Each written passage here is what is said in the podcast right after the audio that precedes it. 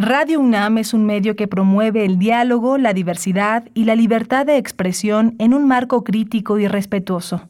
Los comentarios expresados a lo largo de su programación reflejan la opinión de quien los emite, mas no de la radiodifusora.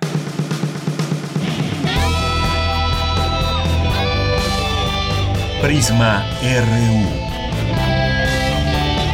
Relatamos al mundo.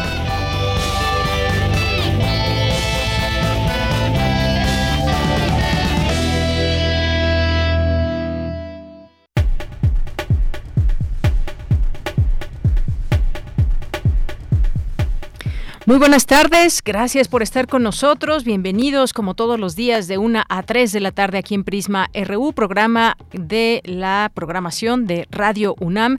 Gracias por contar con su presencia, su sintonía y hacerse presentes en nuestra vía de comunicación que es en redes sociales, arroba Prisma RU en Twitter y Prisma RU en Facebook. Pues en estos, en estos momentos hay una reunión allá en los Estados Unidos, en la Casa Blanca, junto a eh, Kamala Harris, que encabeza esta reunión. Eh, también se encuentran, pues está el presidente de México, Andrés Manuel López Obrador, el canciller mexicano eh, Marcelo Ebrard, Tatiana Cloutier y también funcionarios de Estados Unidos. Importantes reuniones que se llevan a cabo. También previamente hubo una por la mañana con el primer ministro de Canadá, Justin Trudeau, y estaremos platicando de estos temas, por supuesto, ya mañana al análisis. Por lo pronto, hoy se da pues esta noticia de lo que está haciendo esta reunión y los temas pendientes de esta agenda trilateral, bilateral con Estados Unidos y con Canadá también. Así que pues estamos ahí atentos de lo que pueda surgir de esta reunión. Y el día de hoy, el día de hoy vamos a platicar del Día Mundial de la Filosofía, que es hoy, y para ello vamos a platicar con el doctor Gustavo Ortiz Millán del Instituto de Investigaciones Filosóficas. Estará con nosotros platicando de la importancia de la filosofía. Eh, qué es la filosofía, qué significa hoy en el mundo conocer, saber, estudiar, impartir filosofía, pues ya lo platicaremos con el doctor Gustavo.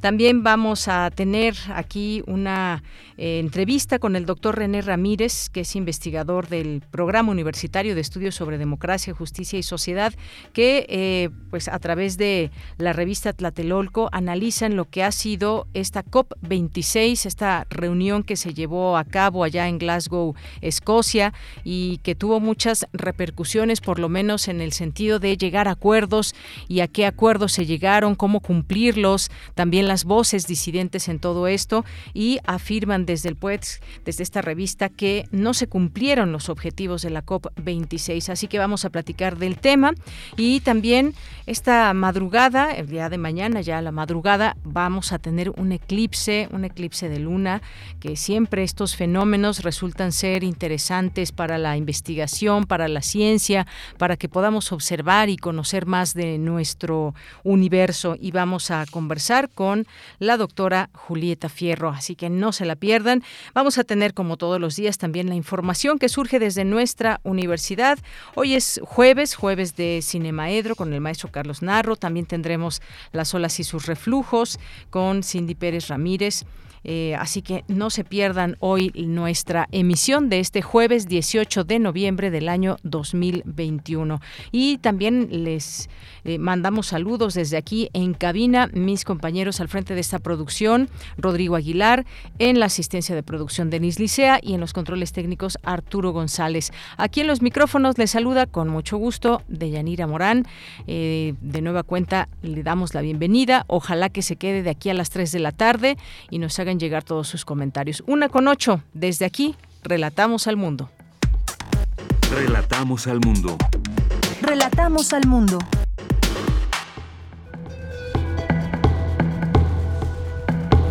Bien, y en los temas universitarios de este día, la formación docente es prioridad para la UNAM, pues la tecnología complementaria no sustituye la buena didáctica. El objetivo central de la actual administración de la Facultad de Ciencias Políticas y Sociales es que las actividades continúen anteponiendo sobre todo la salud de su comunidad. Esto lo aseguró la directora Carola García al presentar su primer informe de labores. La filosofía es una actividad inquisitiva y una de las más antiguas que se reportan en la historia. En el marco de la celebración por su día, académicos reflexionan sobre la filosofía de las emociones. Hambre y hambre extrema, los conceptos que más abundaron en las noticias de la historia climática de la humanidad, destaca la doctora Concepción Compani, miembro del Colegio Nacional. En noticias nacionales, el presidente de México, Andrés Manuel López Obrador, se reunió por separado con el primer ministro de Canadá, Justin Trudeau, y el presidente de Estados Unidos, Joe Biden. Más tarde será este encuentro trilateral. El Comité contra la Desaparición Forzada de la Organización de las Naciones Unidas se reúne con padres de los 43 normalistas desaparecidos de Ayotzinapa. En la información internacional, todo listo para los comicios regionales en Venezuela. El país espera la asistencia de unos 500 observadores internacionales. Ofrece Estados Unidos 5 mil millones de dólares por la píldora anti-COVID de Pfizer, fármaco que ha demostrado reducir la tasa de hospitalizaciones y muertes entre las personas contagiadas. Aún requiere autorización del regulador. Hoy en la UNAM, ¿Qué hacer y a dónde ir?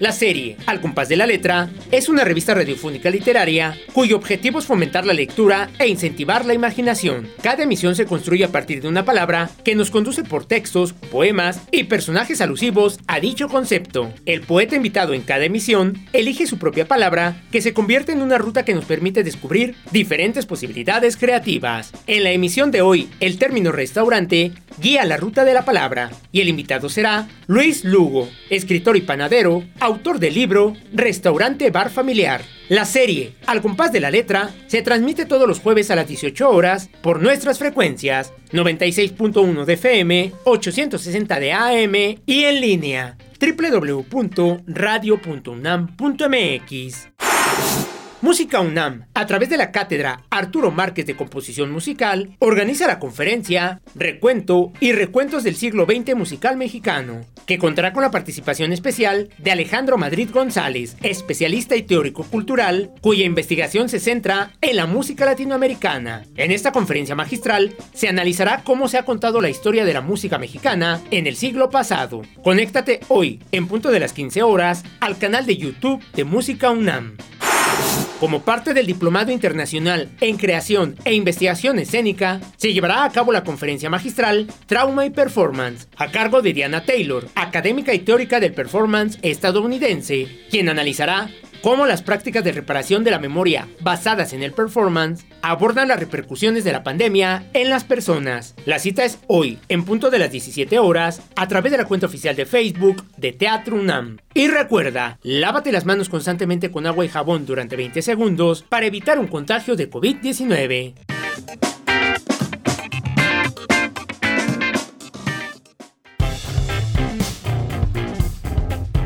Campus RU Bien, pues entramos a nuestro campus universitario de este día, jueves 18 de noviembre, cuando son las 13 horas con 12 minutos y vamos a hacer contacto con mi compañera Virginia Sánchez. Presenta la directora de la Facultad de Ciencias Políticas y Sociales, la doctora Carola García, su primer informe de labores. ¿Qué tal, Vicky? Muy buenas tardes. Adelante con la información. Hola, ¿qué tal, Deya? Muy buenas tardes a ti y al auditorio de Prisma RU. La pandemia del COVID-19 significó anteponerse a la situación coyuntural que trajo consigo la lamentable pérdida de amigos y colegas afectados por esta enfermedad, quienes siempre estarán presentes en la memoria y formarán parte de la comunidad de la Facultad de Ciencias Políticas y Sociales. Así inició su primer informe de actividades la doctora Carola García Calderón, directora de esta entidad.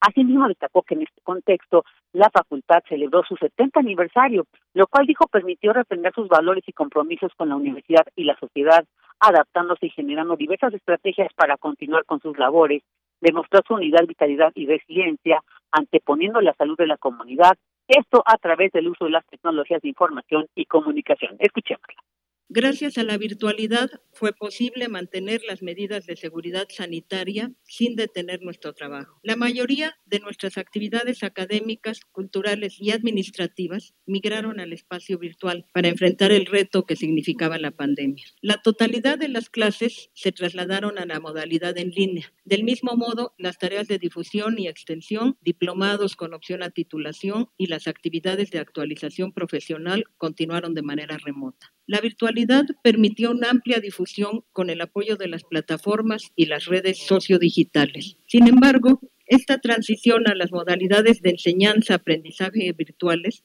no, no solo dependen de la infraestructura, también tienen que considerar el factor más importante, el humano, por lo que a lo largo del confinamiento se desarrollaron e impulsaron proyectos que permitieran un mayor aprovechamiento de la tecnología. En ese sentido y entre otros puntos resaltó la creación del portal Integratic enfocado a ofrecer herramientas digitales para su aplicación en estrategias pedagógicas en la enseñanza de las ciencias sociales con la incorporación de la perspectiva de género. También eh, resaltó la adaptación en aula virtual para exámenes profesionales vía remota y que con la aplicación de 676 exámenes a niveles de licenciatura fue la facultad que más exámenes practicó. También habló sobre los reconocimientos académicos y bueno, como el de Sor Juana Inés de la Cruz 2021 que se otorgó a María Marcela Bravo Aguja, entre otros premios y conocimientos. También habló de los 456 trabajos de investigación y la consolidación de grupos de investigación se lograron 58 nuevas publicaciones, integraron 239 libros electrónicos para la biblioteca digital, así como 14 instrumentos consensuales con diversas entidades académicas y gubernamentales. Respecto a la cátedra extraordinaria sobre la trata de personas que realiza esta facultad, señaló que se llevó a cabo la cuarta edición de manera virtual. Y para dar respuesta a una vieja demanda de la comunidad y aunado a la crisis sanitaria, se creó en agosto de 2020 la Unidad Multidisciplinaria de Atención Integral en Salud en colaboración con la Facultad de Medicina, que en este periodo brindó atención en línea respecto a problemas fisiológicos y de salud mental.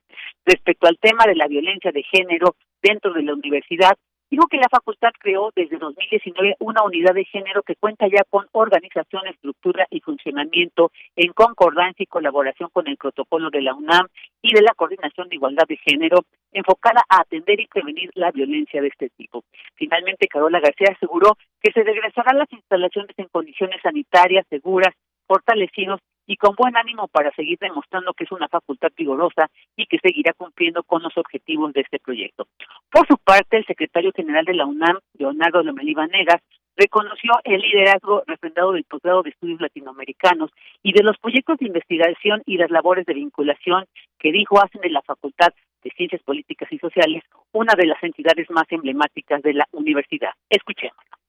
Hay que destacar también la importancia de la investigación que se realiza en la facultad y que no se detuvo y de la cual dan cuenta los 63 proyectos que contaron con financiamiento tanto del, de los programas PAPIT y PAPIME de nuestra universidad como del Consejo Nacional de Ciencia y Tecnología y por supuesto el alto número de integrantes del personal académico de esta facultad que forman parte del Sistema Nacional de Investigadores. La facultad siguió adelante con esas labores de vinculación que la hacen una de las facultades más emblemáticas de nuestra universidad. Lo hizo en tareas muy importantes como fue el monitoreo de las campañas electorales y en particular del proceso federal que tuvo lugar este año, pero también de procesos de elección locales, a través del proyecto Voto Informado, que es una iniciativa muy importante para que la ciudadanía pueda contar con más elementos de juicio a la hora de emitir su voto.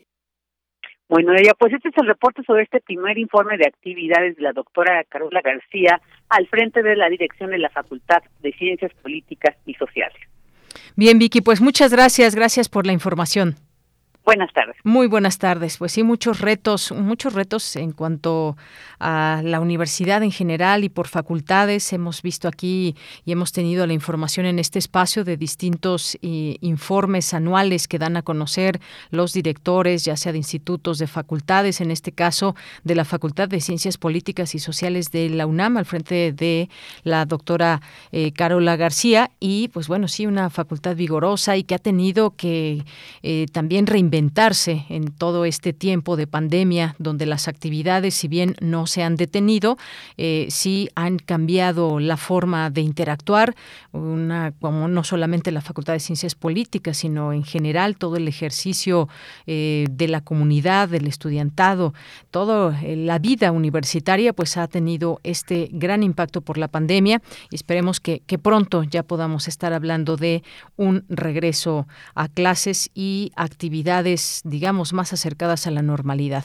Bien, pues vamos a continuar ahora con Dulce García. Advierten académicas sobre el avance del cambio climático. Cuéntanos, Dulce García, buenas tardes. Claro que sí, Deyanira. Muy buenas tardes a ti al auditorio. Deyanira, el cambio climático ha avanzado a tal extremo que tendremos que hacer, Deyanira, mayores esfuerzos como sociedad para lograr, por ejemplo, que la temperatura del planeta no rebase los 1.5 grados con respecto a las temperaturas de la época eh, preindustrial. Deyanira, las evidencias históricas y científicas demuestran que el cambio climático se trata de un fenómeno antropocéntrico. Esto quiere decir que somos los humanos los que lo hemos ocasionado y que entonces es pues nuestro deber resarcir esa situación. A decir de la doctora Julia Carabias, si no se realizan acciones para mitigar el cambio climático, se estará hipotecando las posibilidades de desarrollo de las nuevas generaciones. Escuchemos sus palabras. Por ello los jóvenes están enojados, por ello los jóvenes se expresan y están demandando que en esta generación, que los gobernantes en la actualidad se comprometan a poder eh, lograr este objetivo del, eh, del Acuerdo de París, que es no rebasar la temperatura del 1.5 grados centígrados. Deyanira, en el marco del ciclo La emergencia climática que lleva a cabo el Colegio Nacional, Estuvo presente la doctora Concepción Compani, miembro de dicha instancia, y quien hizo un recuento histórico y lingüístico del vocabulario de las catástrofes mundiales de Yanira. En ese sentido, dijo que lo primero que sorprende respecto a dicho vocabulario es la palabra hambre. ¿Por qué? Escuchemos. Hambre, pobreza, miseria, inundación es la reina de las catástrofes hidrometeorológicas desde el siglo XVI, seguramente desde antes de que llegaran los españoles, sequías, secas, sequedales, escasez, escaseza de muchas naturalezas, pero fundamentalmente de lluvias, de comida, de cosechas, lluvia, frío, calor y los genéricos calamidad, males, muerte aparecen en una abundancia gigante en este corpus de 12 millones de palabras. Deyanira, la doctora Concepción Compani dijo que el vocabulario de la riqueza es mucho más escaso, es decir, de las buenas cosas que sucedieron en ese entonces y pues que de 4.378 datos que ella encontró, 78% se concentran en situaciones negativas, lo que deja ver también que las noticias se centran en eso, en lo negativo. Destacó que el concepto de hambre extrema está generalmente asociado a África, al mundo rural, al mundo indígena, pero que en realidad la hambre extrema es algo cotidiano en los archivos y en la prensa del siglo XX eh, también en el contexto urbano. Escuchemos nuevamente. El hambre está asociada a diversas causas. Una que no es hidrometeorológica es epidemias. La primera, hay muchísima información sobre cómo la epidemia, la viruela, fundamentalmente, causó grandes hambres y muerte. Aquí les traje un ejemplo eh, de 1565 de México. Murieron también muchos de hambre porque como todos enfermaron de golpe no se podían curar los unos a los otros, ni había quien les diese pan. Y en muchas partes aconteció morir todos los de una casa. Eh, estamos viviendo todavía consecuencias del COVID y esto es parte, eh, hace 500 años casi de esto y parece que no ha pasado el tiempo. Y bueno, Deyanira, finalmente otra situación importante que resaltó la doctora Concepción Compani fue la de las migraciones pues dijo que estas conllevan también hambrunas que producen una mortandad a niveles gigantes, ya que morirse de hambre, por ejemplo, en esos archivos se nota que era algo normal. De ahí que se llevará a cabo este ciclo de conferencias de Yanira, que dicho sea de paso, continuará el día de mañana. Esta es la información. Bien, Dulce, pues muchas gracias. Qué interesante también estos enfoques en torno al tema del cambio climático y lo que deja su paso y, esos enfoques de pronto muy negativos, pero dentro de todo ello también buscar esas posibilidades de que se puedan revertir estos cambios, estos efectos que se deja a través de estas acciones o distintas acciones que lleva a cabo el hombre. Muchas gracias, Dulce. Gracias a ti, muy buenas tardes. Muy buenas tardes. Nos vamos ahora a otro tema para ir entrando en calor con el tema de la filosofía, porque este 18 de noviembre se celebra el Día Mundial de la Filosofía. Cristina Godínez nos tiene la información. Adelante, Cristina. Buenas tardes, Deyanira. Un saludo para ti y para el auditorio de Prisma RU. La Casa de las Humanidades se une a la celebración del Día de la Filosofía, disciplina que alberga las preguntas más importantes de la existencia humana.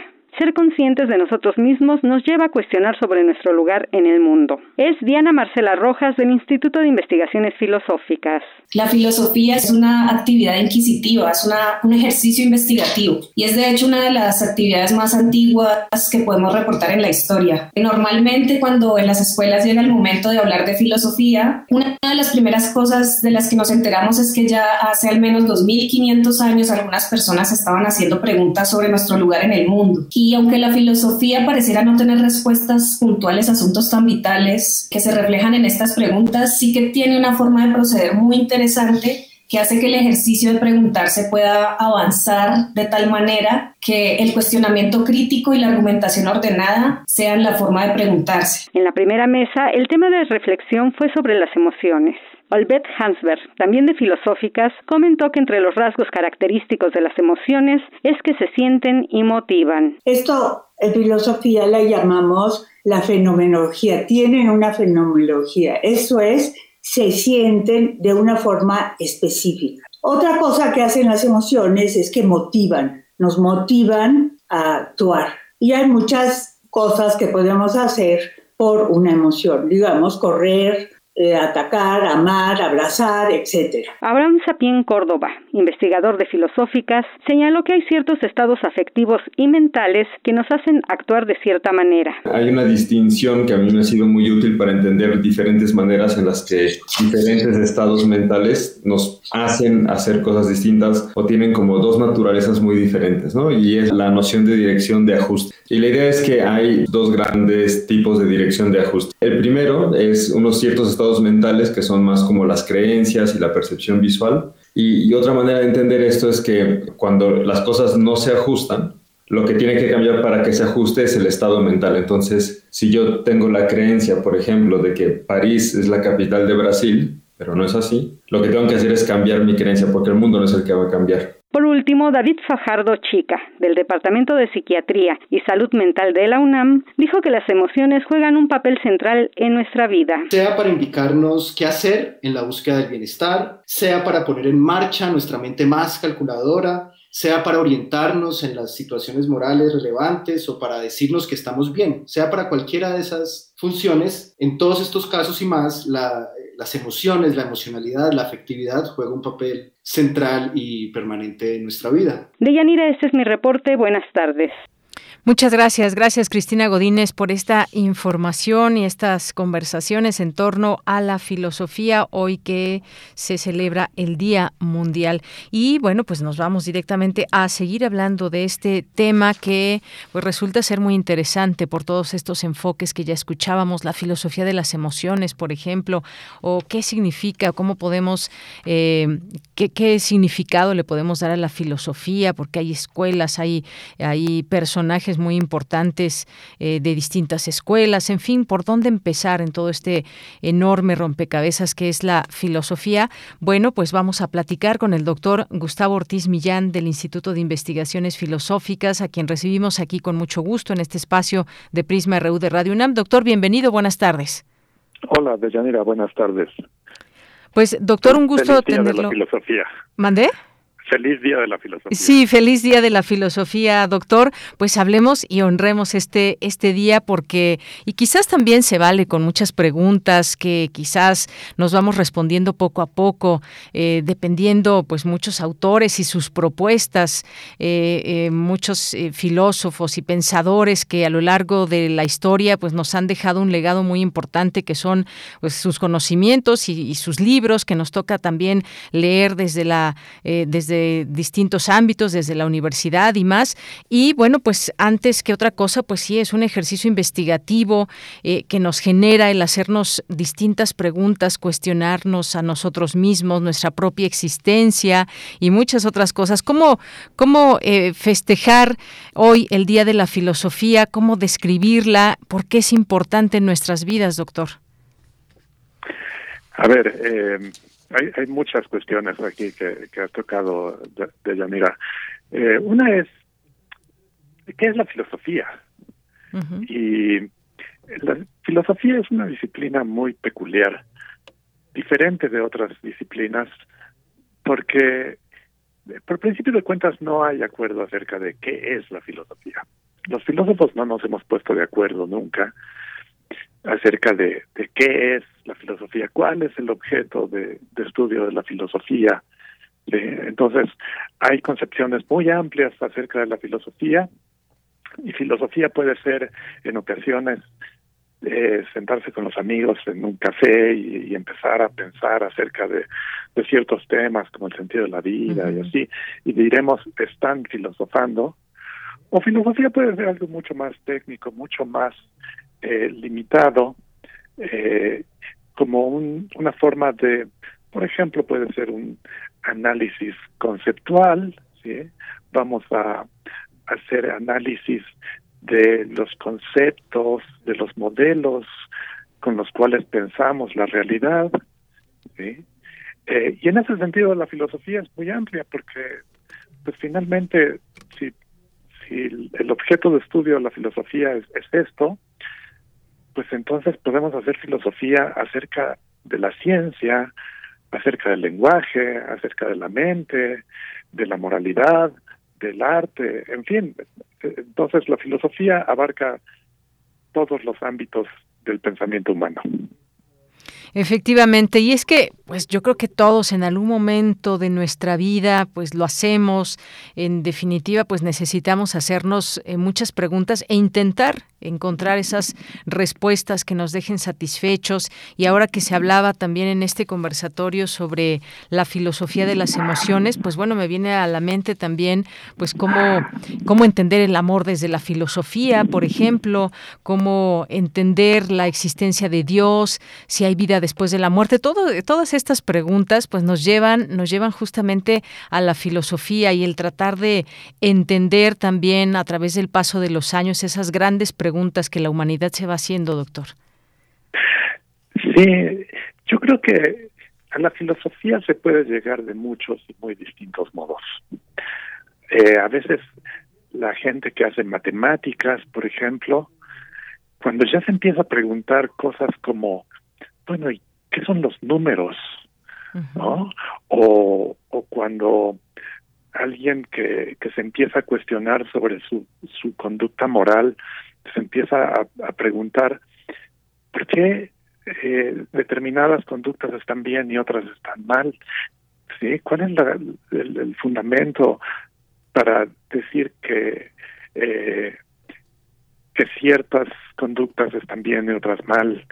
¿Sí? ¿Qué es lo que le da sustento a nuestras reglas morales? ¿Hay eh, algo así como verdades morales universales o todo es relativo en la moralidad? Y cuando ya nos empezamos a preguntar eso, y cuando ya las, las disciplinas particulares eh, como la matemática o la biología, etcétera, ya no tienen herramientas para, para darnos respuestas, entonces ya estamos haciendo filosofía. Así es. Y, bueno, pues sí, preguntas que a veces eh, generan otras y entonces acudimos a ciertas fuentes, a ciertos eh, filósofos tratando de encontrar eh, respuestas. Y, también creo que importante mirar desde, desde otro lugar, mirar desde la mirada del otro, doctor. Eso me parece también algo que se debe de tomar en cuenta. Hablaba, se hablaba en ese conversatorio, por ejemplo, de pues de la moral, o yo me pregunto también el bien y el mal, cómo se define, dependiendo de qué algo es bueno o algo es malo. Todas estas, estas em, estos conceptos también me parece que forman parte de, la filosofía en, este, en, este sentido, pero mirar desde el otro, desde la otra parte también es importante.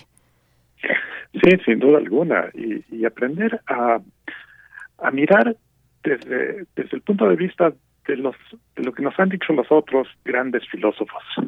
Porque la filosofía es peculiar en esto también, a diferencia de, de la ciencia, en donde vemos la historia de la ciencia como, pues, como tal vez la historia de del intento de responder grandes preguntas, pero como como una una historia de superación de muchas veces respuestas falsas que se han dado a lo largo de la historia, ¿sí?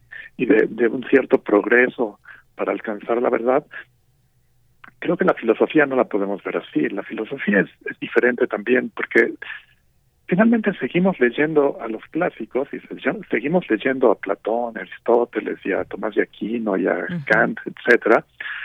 Lo seguimos leyendo eh, en parte por por las preguntas que nos hicieron, porque ellos formularon preguntas de modo que, que nadie nunca antes las había formulado. En eso consiste la grandeza de muchos de estos filósofos.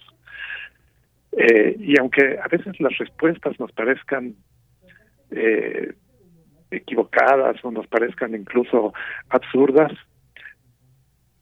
o, o, que podamos decir, bueno, ya nadie creer realmente a pie juntillas las cosas que decía Platón, ¿no? O, un filósofo como Berkeley, por ejemplo, que eh, en el siglo XVII negaba la existencia de la materia, ¿no? Eso nadie ya lo cree. Sin embargo, Platón o Berkeley hicieron preguntas que seguimos tratando de contestar hoy en día y, y eso tiene la filosofía, que no hay preguntas, no hay, no hay respuestas definitivas para esas preguntas. Entonces, eh, tal vez nunca lleguemos a, a, responderlas de un modo que deje satisfechos a todos. Tal vez eso también es, es muy característico de la filosofía, ¿no? No, no, eh, no, no sabemos si hay si hay algo así como verdades filosóficas, ¿no? o verdades absolutas, claro. Mucha mucha gente dice, bueno, la filosofía es amor al conocimiento y, es, la gente entra a la filosofía buscando la verdad y yo no sé si se van a decepcionar porque no, no sé si hay si hay esas grandes verdades. Eh, tal vez lo, lo único en lo que estamos de acuerdo los filósofos es en que en que no estamos de acuerdo Así es. Y existen ideas, por supuesto, y que para eso están, para discutirse y más. Y, hay pues distintas referencias, hay algunas muy interesantes. Hay, por ejemplo, un, artículo que escribió Humberto Eco, El oficio de pensar, y donde se refería también al ocio, al ocio como, como un nuevo origen de la filosofía. Entonces, de pronto, pues eh, quedarse mirando a una estufa o quedarse mirando pues quizás a la nada nos permite tal vez estar pensando, estar eh, filosofando ha sido una de las de las formas de llamar a esas preguntas que, nos hacemos eh, y que donde bien apunta usted no hay no hay unas no hay una verdad absoluta en todo esto, pero sí nos lleva a plantearnos muchas situaciones, porque o mucha gente cuando dice es que mi filosofía es esta, mi filosofía es lo otro, y de pronto pues se puede cambiar de esa filosofía. En fin, me parece que es un conocimiento también muy, muy amplio y que cada quien puede ir tomando esas partes que con las que se puede sentir bien o de pronto también puede romper sus propias estructuras eh, mentales y, de pensamiento y conocer otra, digamos, otra escuela quizás filosófica que, le dé también otras respuestas. Esto es parte de la vida final, eh, finalmente, doctor. Sin duda alguna. Y creo que, creo que los filósofos, eh, para, para asociar esto con, con esta idea de, del ocio, los filósofos somos producto de, de una sociedad que, que ha superado eh, la fase de la resolución inmediata de, sus necesidades, ¿sí? y que se puede dar el lujo de ponerse a pensar sobre, sobre cosas que, que tal vez no van a tener ninguna repercusión práctica, puede que sí o puede que no, sí, pero eh, esto solamente se puede hacer cuando cuando ya hemos satisfecho nuestras necesidades básicas y tenemos un poco de tiempo, de ocio, para ponernos a pensar, sí, eh, ¿por qué pensamos como pensamos? ¿Cuál es el origen de nuestras, eh, o, qué, o qué justifica nuestras reglas morales o, eh, nuestro juicio estético, ¿no? Eh, ¿Qué es la verdad? ¿Cuál es el sentido de la vida? Ese tipo de preguntas que nos hacemos. ¿Sí? Eh, pero las hacemos cuando ya hemos resuelto nuestras necesidades prácticas, nuestras necesidades más básicas. En ese sentido, se vincularía con, con esta cuestión del ocio.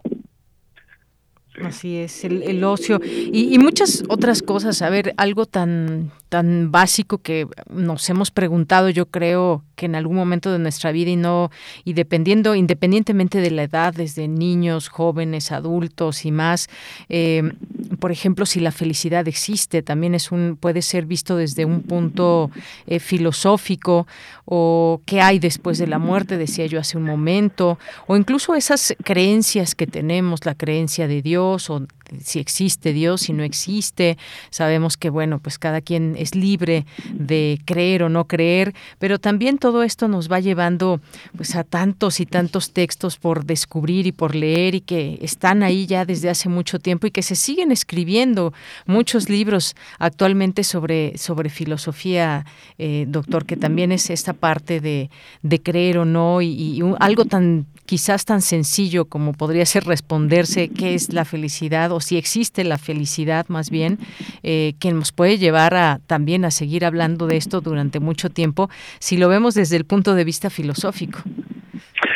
Sí, creo que la, filosofía nos ayuda a formular preguntas y a, y a ver eh, qué preguntas podemos responder, cuáles no podemos responder. ¿no? Podemos responder la pregunta por la felicidad y podemos decir, bueno, sí, a ver, la felicidad es, y aquí los filósofos van a tener distintas respuestas y hay quien dirá, bueno, la felicidad es una vida de placer, la felicidad es eh, una vida con ciertos eh, bienes materiales, etcétera. Eh, puede haber muchas definiciones de lo que es felicidad y de nuevo los filósofos no, no se van a poner de acuerdo acerca de qué es la felicidad. Y hay otras, hay otro tipo de preguntas que eh, eh, Immanuel Kant, el filósofo alemán del, del siglo XVIII, eh, uno de sus de sus grandes contribuciones es que dijo hay cosas que nunca vamos a poder responder porque están más allá de los límites de la razón. Nuestras capacidades cognitivas no dan para responderlas. Entonces, cosas como somos libres o estamos completamente determinados, existe la libertad, eso no lo vamos a poder responder. ¿Existe Dios o no existe Dios? No, está más allá de nuestras capacidades. Y él decía también la, existencia de un alma inmortal, eso tampoco. ¿sí? En todo caso, lo que podemos hacer es pensar que pues que existe la libertad, a pesar de que no podamos probar eso, actuemos como si existiera la libertad, como si fuéramos libres. Porque si no, entonces dejan de tener sentido eh, prácticas cotidianas como responsabilizar a los otros, culparlos o, elogiarlos también. Entonces hay que hay que distinguir las preguntas y, ver eh, de qué naturaleza son. Y, de nuevo, creo que eh, seguimos leyendo a los grandes filósofos por, por eso, porque, porque supieron formular preguntas donde nadie veía que había un problema. Ellos identificaron un problema y e hicieron una pregunta y nos dejaron con esa pregunta y, seguimos tratando de responder esas preguntas. y, pues la historia de la filosofía es es este ir y venir entre las esas grandes preguntas y las respuestas que se han dado y la crítica a, cómo los filósofos en el pasado han dado han, han respondido esas preguntas sí seguimos pensando que hay que hay buenas o malas respuestas. Y una parte fundamental de, lo que es la labor del filósofo es la argumentación y en, y en eso creo que reside una de las grandes contribuciones de la filosofía al, a la vida pública eh, e incluso a, a, eh, a nivel individual también, es que nos enseña a argumentar, nos enseña a hacer análisis de argumentos. ¿sí? Y creo que eso es algo muy importante, es una labor urgente en nuestra sociedad en donde escuchamos tan malos argumentos y donde vemos que la gente no sabe argumentar. La filosofía nos puede ayudar en eso, ¿sí? porque esa es, esa es la herramienta cotidiana del filósofo, ¿sí? eh, el análisis de, de argumentos y ver, ver dónde fallan los argumentos o si son sólidos los argumentos. Muy bien, doctor. Pues eh, vaya que podríamos seguir platicando de esto durante mucho tiempo. Podríamos seguir filosofando. Exactamente, doctor. Pero pues el tiempo y el tiempo que es otra también de las preguntas dentro de la filosofía, pues nos eh, nos queda ya muy corto. Así que pues no me resta más que agradecerle esta plática, esta conversación siempre pues muy interesante y pues gracias. Algo más que usted quiera agregar antes de que nos despidamos, doctor. Eh, bueno, yo creo que lo mejor que podemos hacer por la filosofía, si queremos celebrarla, es que la gente se acerque a la filosofía, ¿sí? que, que busquen, no sé, libros de introducción a la filosofía, que se acerquen a los grandes filósofos. Lo mejor que podemos hacer es seguir leyendo a los grandes filósofos del pasado y, a, y a los grandes filósofos que, que están entre nosotros hoy en día, eh, hay, hay muchos, creo que nunca en la historia de la humanidad ha habido tantos filósofos, y, y que se valore la, la labor de la filosofía, porque muchas veces la gente no entiende qué es la filosofía y entonces no le dan el valor suficiente o, la desprecian, ¿sí? La gente se pregunta, bueno, ¿y qué es eso? Bueno, acérquense a, a, la filosofía, ¿sí? Y van a ver que es algo que, aunque muchas veces es difícil, es eh, dar recompensas. Y, y creo que todos podemos salir ganando de la filosofía. Así es, como usted bien dice, leer a los filósofos que han dejado un legado desde hace muchos, muchos años, pero también los filósofos que hay actualmente en este mundo contemporáneo y que pues también están eh, desde su mirada haciendo pues incluso libros, escribiendo sobre filosofía.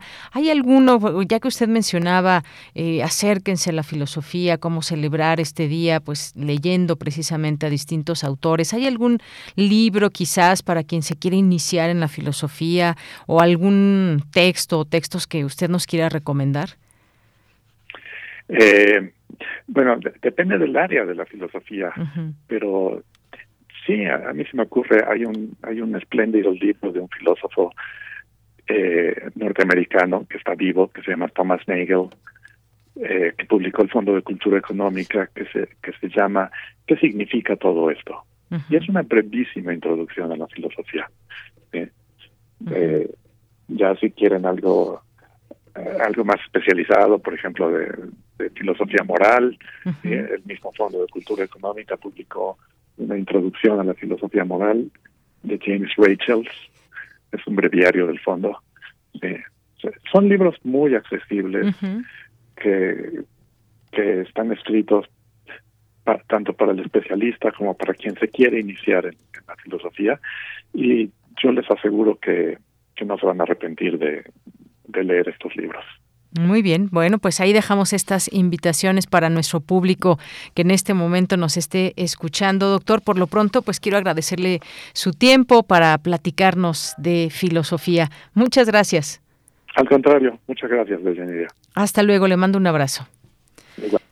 Bueno, pues fue el doctor Gustavo Ortiz Millán del Instituto de Investigaciones Filosóficas, ahí con estas recomendaciones que nos deja, pero sobre todo, pues también eh, todo lo que nos platica en torno a la filosofía, su significado. Todavía pues no hay una no hay una definición específica de la filosofía. Eso, pues cada quien podría responderlo de una manera, tratándose de acercar al significado que eh, que mejor se, sea para esa persona y tantos conceptos que podemos también aquí introducir, ya eh, también a través de la nota que escuchábamos, pues la filosofía de las emociones y más. Así que acercarse a la filosofía, una buena manera de festejar hoy este día. Una con 48 minutos. Porque tu opinión es importante, síguenos en nuestras redes sociales, en Facebook como Prisma RU y en Twitter como arroba PrismaRU. Bien, pues vamos ahora a escuchar esta invitación que nos dejó Dulce Wet.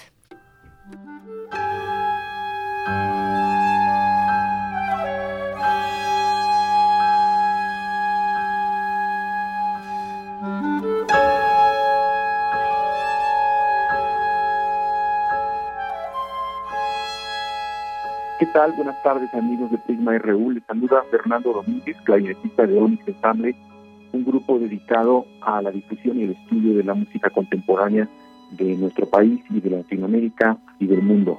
Estamos cumpliendo 25 años de labor ininterrumpida y para celebrar esta ocasión vamos a ofrecer un concierto presencial en el auditorio Blas Galindo del Centro Nacional de las Artes pasado mañana, sábado 20 a las 19 horas. Estaremos estrenando obras de jóvenes compositores estadounidenses como Aaron Israel Levin, Kane Southard, Cristian Quiñones y Oliver Dubón, además de que en ocasión del sensible y tristísimo reciente fallecimiento del querido Mario Lavista vamos a también tocar una obra de él, Boceto para una rama. Acompáñenos este sábado en el Auditorio Blas Galindo a las 19 horas y para que nos acompañen hay a su disposición cinco pases dobles, comuníquense con Prisma RU a través de sus redes sociales o del teléfono, llévense un pase doble para que nos acompañen a este importante concierto. Esperamos verlos allí y compartir con ustedes nuestro trabajo, también este pequeño pero muy merecido homenaje a la memoria de Mario Lavista, además del estreno de estas obras de compositores norteamericanos escritas especialmente para nosotros y para esta ocasión. Les dejo un saludo y los espero el sábado, 19 horas, Auditorio Blas Galindo, Centro Nacional de las Artes, Onix Ensemble, 25 aniversario. Hasta entonces.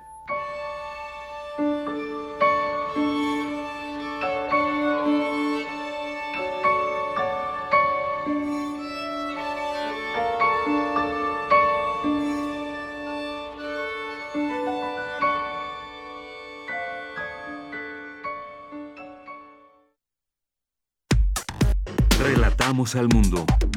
Relatamos al mundo. Nacional RU.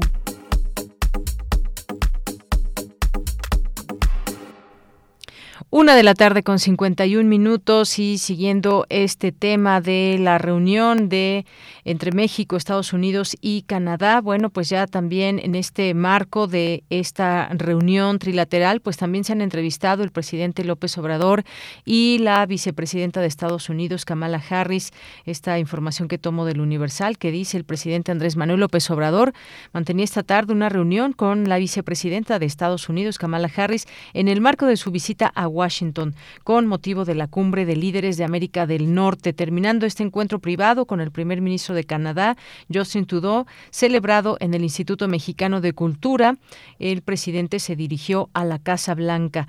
Bueno, esto sucedió por la mañana. Ahora, pues bueno, también esta reunión que se encuentra reconoce México a Canadá como socio estratégico. Es de la información que va surgiendo de esta mañana y esta tarde. La oficina de prensa de la Presidencia de México emitió un comunicado en el que dio cuenta de la reunión privada de la que se revelaron acuerdos y coincidencias entre el presidente Andrés Manuel López Obrador y el primer ministro de Canadá, Justin Trudeau, en la casona del Instituto Cultural Mexicano. Ambos dignatarios establecieron la importancia del vínculo entre ambos países centrado en la visión humanista de la relación bilateral y que la prosperidad debe ser resultado de acciones que garanticen la igualdad, la seguridad y el desarrollo de ambos pueblos y de la región en su conjunto. Tanto el presidente López Obrador como Justin Trudeau se manifestaron por partir de las coincidencias para eh, las coincidencias mutuas para avanzar en materia de inclusión y reconciliación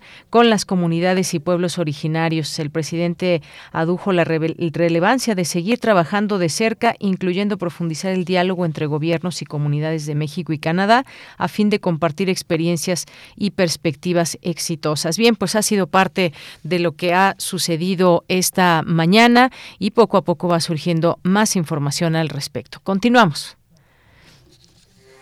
Porque tu opinión es importante, síguenos en nuestras redes sociales, en Facebook como Prisma RU y en Twitter como arroba PrismaRU. Una de la tarde con 53 minutos. Le doy la bienvenida al doctor René Ramírez, investigador del Programa Universitario de Estudios sobre Democracia, Justicia y Sociedad, director de la revista Tlatelolco. Doctor René, bienvenido, muy buenas tardes. Buenas tardes, qué gusto estar en la radio. Igualmente nos, da gusto escucharlo. Pues cuéntenos a través de este número en Tlatelolco, pues hablan de los objetivos de la COP26 que no se cumplieron. Cuéntenos desde qué perspectiva se, eh, se da cuenta de todo esto. Una reunión, como sabemos, muy importante donde participaron muchas naciones, donde se toman acuerdos. Pero ¿qué falta? ¿Qué falta en estas, eh, eh, en estas reuniones, en este caso en la COP26? ¿Qué objetivos desde su punto de vista faltan? Por cumplirse? Bueno, muchas gracias por la pregunta.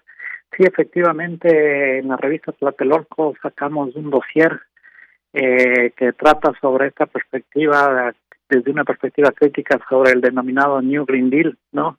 Este acuerdo mundial que se está lanzando para eh, producir un nuevo internacionalismo, ¿no? Pero visto desde el sur global, ¿no? Visto sobre todo desde América Latina pero lo interesante de la revista es que dio un salto eh, a nivel del eh, sur global, ¿no? Porque incorporamos las perspectivas de África y también también de Asia, ¿no? Eh, porque siempre es necesario ver el fenómeno ambiental como un problema de bienes comunes mundiales, ¿no? Y obviamente la, se hizo en el marco de la COP 26, que como saben a nivel mundial eh, se busca justamente, dado el problema del cambio climático, buscar la reducción de emisiones de dióxido de carbono a través de un gran pacto mundial. Y la conclusión de la COP fue obviamente que fue, fue una, un acuerdo para eh, del desacuerdo, ¿no? Porque en definitiva no se llegó a nada, no se llegó a nada durante esos, esos, uh, esa, esa asamblea. Eh, el punto principal aquí que nosotros tenemos que ver es el estilo de desarrollo que tenemos, ¿no? A nivel mundial. Y si es que ese estilo de desarrollo, ese tipo de desarrollo que tenemos realmente está conduciendo a ser un mundo viable, ¿no? Y claramente lo que se puede ver es que no. Eh, y en ese sentido también es necesario ver qué es lo que sucede en la economía política de la región, en la economía política de América Latina. Claramente estamos entrando en un nuevo momento eh, donde se busca eh, salir de la era de los combustibles fósiles, pero no obstante ya se sigue articulando en términos de perspectiva hacia otra acumulación que si bien no se basa en los combustibles fósiles, sino es una acumulación de la desfosilización a través de nuevos recursos naturales como por ejemplo de litio, ¿no? Eh, y obviamente esto te lleva a pensar cómo se tiene que dar ese tipo de extracción. Eh, ha habido en América Latina durante los primeros lustros de este nuevo milenio eh, países que produjeron amplios procesos de reducción de la desigualdad, también crecimientos económicos, pero eh, siempre fue a costa de nuevas formas de extractivismo en la mayoría de casos por el boom de los commodities, ¿no? Entonces, eh, lo que es necesario pensar es, bueno, cómo nosotros tenemos que articular nuevas estrategias que viabilicen la sostenibilidad de la humanidad y del mundo, ¿no? Eh, y realmente eso eso no está pasando. Eh, en la revista Tlatelolco tenemos eh, personas que contribuyeron, como Gayati Osh, que es una de las mejores economistas del desarrollo ahorita mismo del mundo. Estuvo Janet Sánchez, que es la directora del Departamento de Recursos Naturales de la CEPAL, ¿no? Eh, también participaron eh, activistas sociales que están ligados a la a la canal de comunicación de Media Ninja de Brasil, se participaron también eh, de África, eh, personas que están ligadas a la Fundación Rosa de Luxemburgo para analizar el cambio climático, eh, investigadores de América del Sur que trabajan el tema del litio, ¿no? Eh, y investigadores críticos que trabajan el tema de por qué realmente este New Green Deal eh, puede ser, se puede decir que es una farsa, ¿no? Porque es simplemente cambiar nuevos nombres, ¿no? Eh, hacer un capitalismo verde, hacer un desarrollo sostenible, que es un oxímoron, ¿no? el desarrollo capitalista es el principal causante de eh, la crisis ecológica que tenemos, ¿no? De el ecocidio que vivimos. Eh, entonces, en ese sentido, la revista lo que busca es posicionar los grandes conflictos eh, sociales que existen en la región, en el mundo, ¿no? Y cómo estos afectan a la democracia. Y sin lugar a duda, todos sabemos que el, la disputa por el sentido que se da a los recursos naturales es uno de los temas nodales de la consolidación o no de la democracia y es necesario entender eso. Y ahí se tiene que entender tanto desde los movimientos sociales como de los movimientos políticos, porque eh, las grandes transnacionales, eh, los políticos más de derecha, podríamos decir, los que tienen una agenda más neoliberal, eh, ellos no les importa la naturaleza. A la naturaleza le ven como un simple recurso natural, ¿no? y no le importa, no, no, no lo ven como parte de la reproducción de la vida. Y en ese sentido, si es que se tiene ese horizonte, eh, lo que nos dice el cambio climático, el incremento de la temperatura, es que caminamos hacia una catástrofe ecológica. ¿no? Entonces, eh, es un llamado de atención el dossier para poder repensarnos desde el sur global qué tipo de pacto mundial necesitamos. Muy bien, bueno, preguntas que ahí dejamos y que invitamos a quienes nos están escuchando a consultar este número de la revista Tlatelolco, que conozcan estas, eh, estas miradas de los distintos investigadores, de quienes eh, han eh, puesto su, su punto de vista sobre este tema. Un esfuerzo importante, sin duda, todo este de la COP26, pero efectivamente, cómo queda finalmente de aquí en adelante las acciones que se van a llevar a cabo. Fueron varios días de trabajo, pero pues todo lo que sigue hasta la siguiente COP26, ¿qué se hará? ¿Realmente se hará?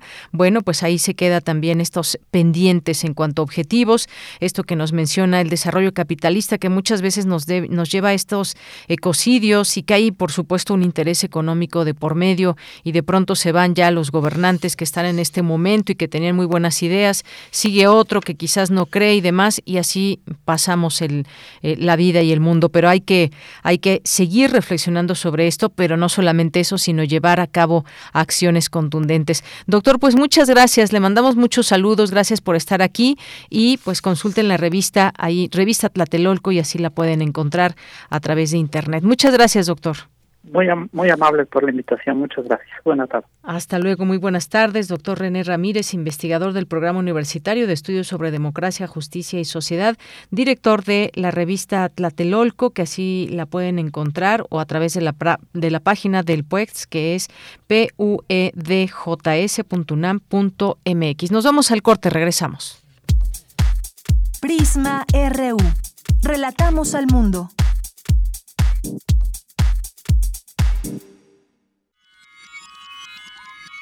Decirlo todo con apenas Radio UNAM y Música UNAM te invitan a la transmisión del concierto Drumming de Steve Reich en conmemoración a 50 años de su estreno, interpretado por Tambuco Ensamble de Percusiones México. Sábado 20 de noviembre a las 11 horas por el 96.1 de FM y por el 860 de AM. La primera obra maestra del minimalismo. Radio UNAM. Experiencia sonora. Habla Cecilia Patrón y Marco Cortés. El mundo está viviendo una verdadera evolución energética. Pero aquí en México, Morena quiere tener el control de todo. Ahora quiere estatizar y monopolizar la generación de energía. Seguirán ahuyentando la inversión privada y provocarán aún más pérdidas de empleo. Acción Nacional le dice no al monopolio de Morena. Pensemos en el futuro de nuestras hijas e hijos. Defendemos un México con energías limpias, renovables y menos costosas. En Acción Nacional, estamos unidos por un México mejor. Venimos matarlo. No, hombre, pues. ¿Cómo matarlo? Pero si él es muy buena persona. ¿De dónde lo conocen o qué? No, es que pasó. Él no nos conoce. Y solo nos va a ver una sola vez. Ya vienen. Cierra las puertas de tu casa. Escucha el radiodrama Los Sicarios, adaptación de Los Asesinos de Ernest Hemingway, una coproducción del FONCA y Radio UNAM, de la serie Invasión Hertziana. Escúchalo el sábado 20 de noviembre a las 20 horas. Radio UNAM, Experiencia Sonora.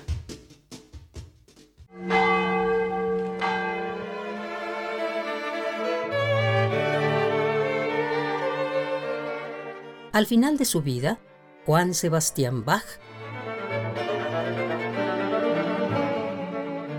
ya ciego, le dictaba a su hijo las últimas notas de El arte de la fuga. Al final de su vida, una selección de Salvador Paniker. Radio UNAM, Experiencia Sonora.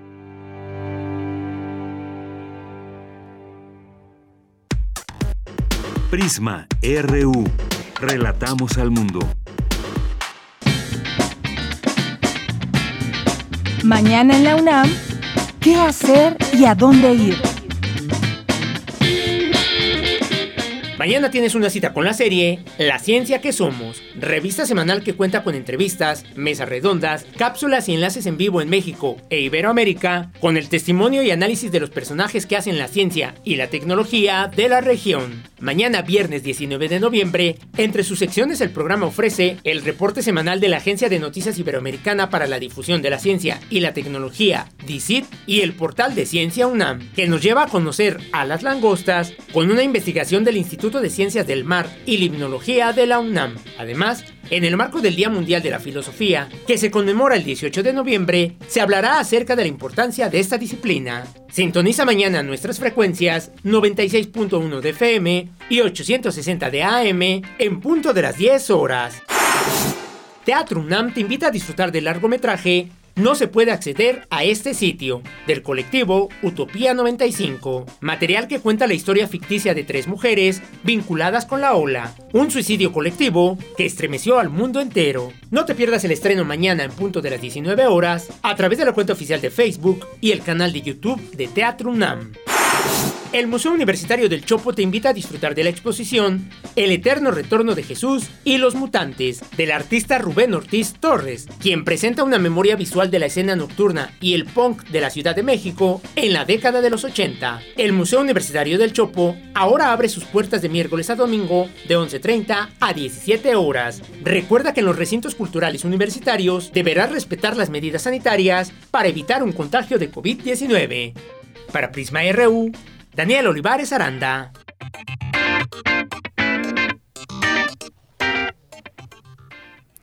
Dos de la tarde con seis minutos estamos de regreso aquí en Prisma RU. Muchas gracias por estar con nosotros, continuar con nosotros eh, y aquí enviarnos también sus mensajes a través de nuestras redes sociales que ponemos a disposición de todos ustedes en arroba Prisma RU en Twitter y Prisma RU en Facebook. Pues muchas gracias por esos mensajes que ahora mismo pues también les mandamos muchos saludos y en esta segunda hora que todavía tenemos mucha información, secciones, cine, más así y, más, así que quédese con nosotros. Mandamos saludos a Marisol, a Andrés Mar, a Mario Navarrete, eh, muchas gracias también a eh, Marlene Itazán, nos dice en este Día Internacional de la Filosofía, no está de más recomendar uno de los mejores podcasts que he escuchado sobre el tema, Urbiet Orbipod. Urbi et Orbi Pod. Es un divertido y educativo eh, podcast Prisma RU. El programa de hoy ha sido bastante agradable. Saludos desde Tijuana. Pues muchos saludos, Marlene, hasta Tijuana. Y gracias por esta recomendación que aquí también hacemos, externamos a nuestro, a nuestro público por si quieren tomar nota. Urbi et Orbi Pod es lo que nos recomienda Marlene. Lo escucharemos, gracias. Es César Soto que nos dice la filosofía es una disciplina del conocimiento humano y la interacción del individuo, el entorno y el universo es una concepción relativa y no definida aún de averiguar la filosofía del derecho en colisión en la realidad y la justicia. Muchas gracias. Gracias a Laura también por aquí presente. Gracias también a Rosario Durán que nos envía envía una historieta de, de Mafalda. Nos dice, ayer le pedí a mi papá que me explicara qué es la, la filosofía y... Eh, ah, bueno, pues aquí está. Muchas gracias, eh, Rosario. Aquí lo compartimos también con nuestro público porque pues así se quedan muchos, no se, no se sabe qué contestar ante una pregunta como esta, explicar qué es la filosofía. Bueno, gracias. Y Manuel también dice, hola, ya no se transmite el programa de filosofía El Árbol de las Ideas. Ahorita, ahorita checamos esa información. Muchas gracias, Manuel. Mm, David Castillo, también muchos saludos. Minerva de Octubre, también aquí presente, bienvenida. Dino, Dino Carnal, Gustavo Ortiz Millán, que bueno, pues hace rato lo escuchamos a través de estas frecuencias, el filósofo como parte del Instituto de Investigaciones Filosóficas, que estuvo aquí con nosotros a propósito de este Día Internacional de la Filosofía. Eh, Guerrero también, muchas gracias por estar aquí presente. María de los Ángeles, César Soto también, que ya aquí mencionamos, Carmen Rivera, estará interesante, me encantaría asistir, espero los eh, tiempos de la agenda lo permitan. Y bueno, esto por las invitaciones que también aquí les vamos haciendo, las invitaciones a distintos eh, conversatorios, webinars y más a través de eh, pues todo lo que hay desde nuestra UNAM. Y algunas recomendaciones, no podemos hacerles todas por cuestiones de tiempo y espacio, pero tratamos de condensar algunas de estas eh, invitaciones que desde la UNAM surgen y que nos parece, nos parece que pueden resultar interesante a nuestro público. Hilda Hernández también, muchos saludos. Altavoz Social, Cultural, Mimki, muchas gracias también. Andrea González, Gerardo Jiménez, Víctor González, a nuestros amigos de la Facultad de Ciencias de la UNAM, eh, Gaberen, muchas gracias. Todos los que nos escriban, aquí los leemos. También a través de nuestro Facebook, si quieren explayarse aún más, bueno, lo pueden hacer, nos encuentran como Prisma RU. Eduardo Mendoza también muchas gracias. Silvia Vargas nos dice qué importante experimentar nuestro ser y qué tan cierta será esa frase de que dice, si lo piensas, te lo pierdes, porque mientras lo piensas, te estás alejando de ello. Bueno, pues el sentido que le queramos dar nosotros mismos. Gracias, Silvia. Dice todo hasta la filosofía en su justa dimensión. Así es, Silvia, muchas gracias por compartirlo y gracias también a Marisol. Pues nos vamos a la información en esta segunda hora. Nos vamos con Dulce García.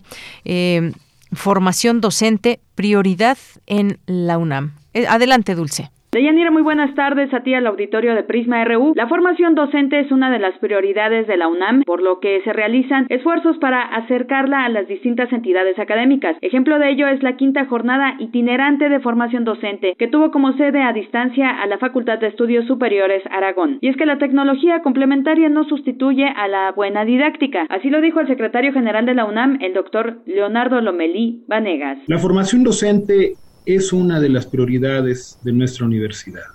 Desde que se creó la CODEIC el mandato, eh, uno de los mandatos más importantes era precisamente incidir en la formación docente. Hay muchas iniciativas a este respecto que ha emprendido la CODEIC y ha continuado la COAYED. Entre otras, tenemos en breve la inauguración del Centro de Formación Docente de la Universidad. Pero las jornadas itinerantes constituyen un esfuerzo por demás afortunado para acercar la formación docente a las distintas entidades académicas de nuestra universidad. Estoy convencido de que es relevante reflexionar en esta coyuntura sobre el papel por demás relevante de las tecnologías de la información y de la comunicación y también las del aprendizaje y el conocimiento como un recurso muy importante que debemos de valorar y que debemos de incorporar de manera permanente, no solamente los profesores de las modalidades abierta y a distancia, sino las que normalmente ejercemos la docencia en la modalidad presencial, como parte de nuestros recursos para poder eh, llevar a cabo la labor de enseñanza. La meta de esta quinta jornada itinerante de formación docente es ofrecer una actividad que motive a los profesores a mejorar su ejercicio en la docencia. En esta ocasión se abordará la salud mental, tema que entró en el escenario durante la pandemia y el cual es importante tanto para alumnos como para profesores. Leonardo Lomelí recalcó que esta actividad académica es una iniciativa para las distintas entidades en las que se imparte enseñanza en la UNAM. Esta versión se celebra además con motivo del 45 aniversario de la fundación de la FES Aragón también agregó que es afortunado reflexionar sobre la salud mental, porque los problemas que se presentaban desde antes de la pandemia se reprodujeron también durante la pandemia. La universidad ha creado un comité técnico para encauzar los esfuerzos institucionales a la atención de este problema que afecta a toda la comunidad. En su oportunidad, el director de la FES Aragón, Fernando Macedo Chagoya, mencionó que ante un escenario nuevo en el cual avanza la inclusión de las tecnologías de la información y la comunicación en los procesos educativos, debemos reflexionar de manera importante en el papel de los docentes. En esta edición de la quinta jornada itinerante de formación docente se capacita a 552 docentes, se ofrecen dos conferencias, 14 microtalleres y una actividad especial denominada Huellas de la Innovación Educativa. Esta es la información. Muy buenas tardes. Muchas gracias, gracias Dulce García. Nos vamos ahora a las olas y sus reflujos con Cindy Pérez Ramírez, que hoy platica con la investigadora del Instituto Nacional de Estudios Históricos de las Revoluciones de México, eh, Noemí Juárez, acerca del libro Mujeres Zapatistas, la otra cara de la revolución, una obra que recupera las voces de aquellas mujeres que hicieron posible junto a Emiliano Zapata esa breve utopía revolucionaria. Adelante. Las olas, y sus reflujos. Y sus reflujos.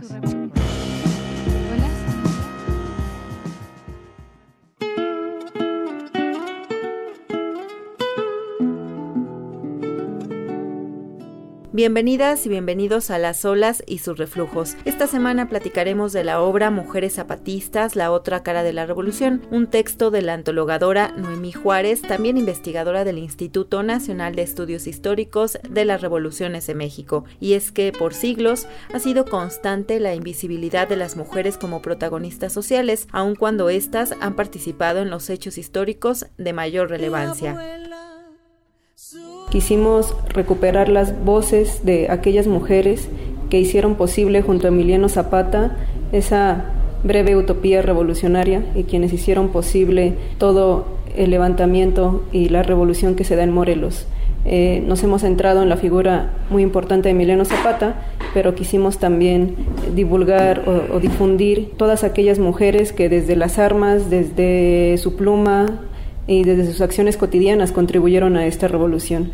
Eso es una primera parte. En segunda, quisimos ofrecerle a los alumnos y a los docentes de educación básica, de medio superior, una herramienta o un recurso donde ellos pudieran conocer esta participación, porque difícilmente forma parte de los materiales escolares con los que ellos interactúan. Poca visibilidad hay en los libros de texto o en los materiales con los que se trabaja la materia de historia. Entonces quisimos eh, incorporar a estas mujeres zapatistas para que ellos conocieran además de todos nuestros revolucionarios, qué acciones ellas llevaron a cabo para poder hacer posible la revolución en Morelos. El texto nosotros lo dividimos en, tres partes que quisimos como dirigirlo hacia las acciones.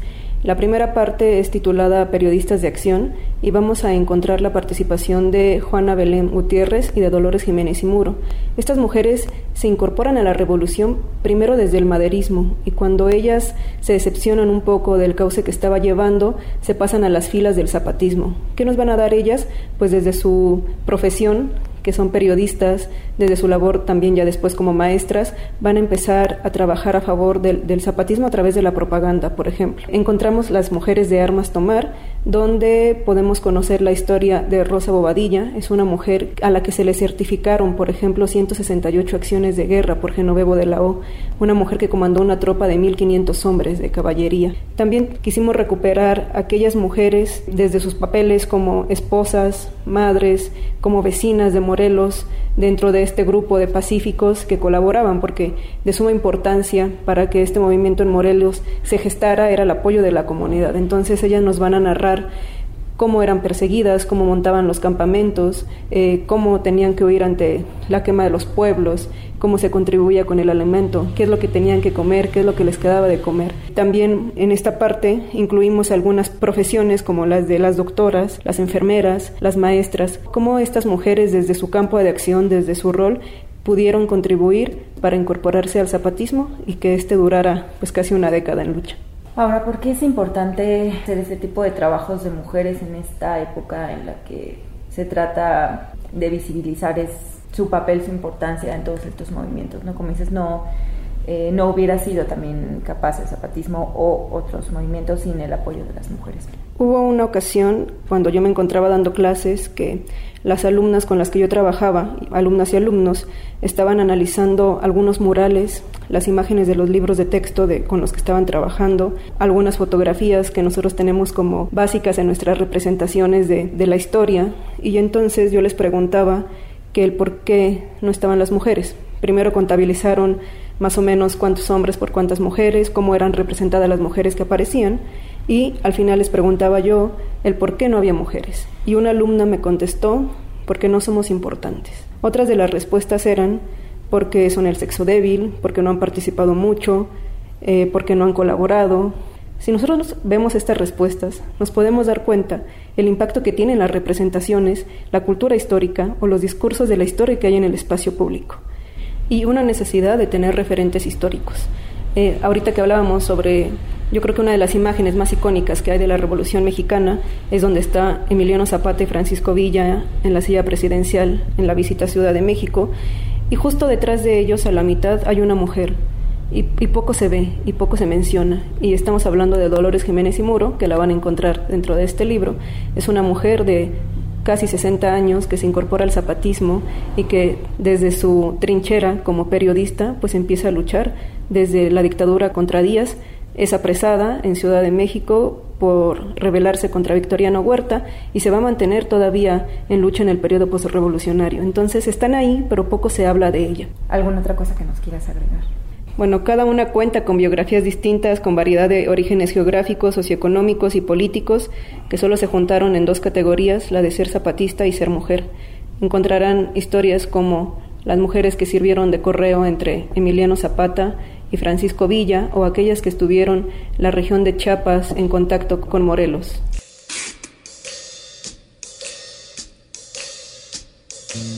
¿Cómo vamos? ¿Cómo vamos?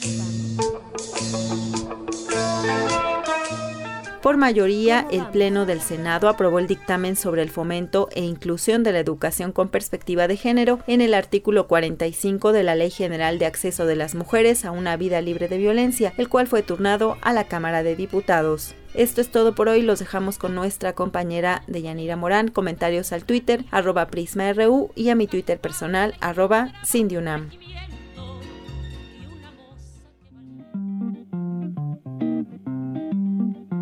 Las olas, y sus reflujos.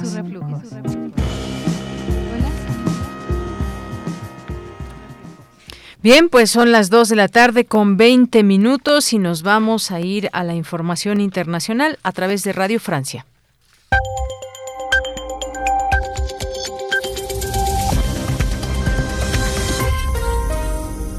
Bienvenidos a este flash informativo de Radio Francia Internacional. Lucián Bisangué en los controles. Hoy es jueves 18 eh, de noviembre. Vamos ya con las noticias. Andreina Flores. El artista y disidente cubano Junior García ofrece su primera conferencia de prensa luego de llegar a España, asegurando que salió de Cuba por decisión propia. Desde Madrid pide a la comunidad internacional que llame al régimen cubano por su nombre, dictadura. También promete mantener intactas sus ideas anticastristas. En ningún caso para mí esto significa renunciar a lo que creo, renunciar a mis principios y renunciar a lograr construir un país mejor y ya lograré perdonarme yo mismo quizás por no haber tenido el valor de convertirme en piedra y de convertirme en una estatua de bronce, quizás pedir perdón por ser humano, por pensar en mi esposa y en mi vida y por escapar de lo que iba a constituir seguramente una muerte en vida, porque eso era lo que me esperaba en Cuba, una muerte en vida. En Bielorrusia ya despegó de Minsk, la capital, el primer vuelo de repatriación de migrantes iraquíes rumbo al norte de Irak, al Kurdistán. De allí provienen la mayoría de las 4.000 personas bloqueadas en la frontera entre Bielorrusia y Polonia. El G7 acusa al presidente Lukashenko de orquestar la movilización de estos migrantes hacia la Unión Europea. El presidente francés Emmanuel Macron se reunirá con el Papa Francisco en Roma el 26 de noviembre, anunció hoy el Palacio del Elíseo.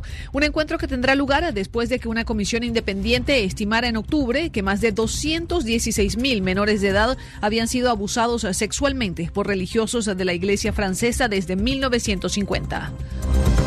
Faltan solo tres días para las elecciones en Venezuela, donde se juegan más de 3.000 cargos de gobernadores, alcaldes y consejos legislativos. Por primera vez en tres años, la oposición presenta candidatos contra el régimen de Nicolás Maduro. Es el caso de Tomás Guanipa, candidato opositor a la alcaldía de Caracas. Se trata de una elección que tiene que ver con su calidad de vida, eh, con el entorno en el que viven, con la destrucción que está sufriendo Caracas y con el rechazo profundo que genera Maduro.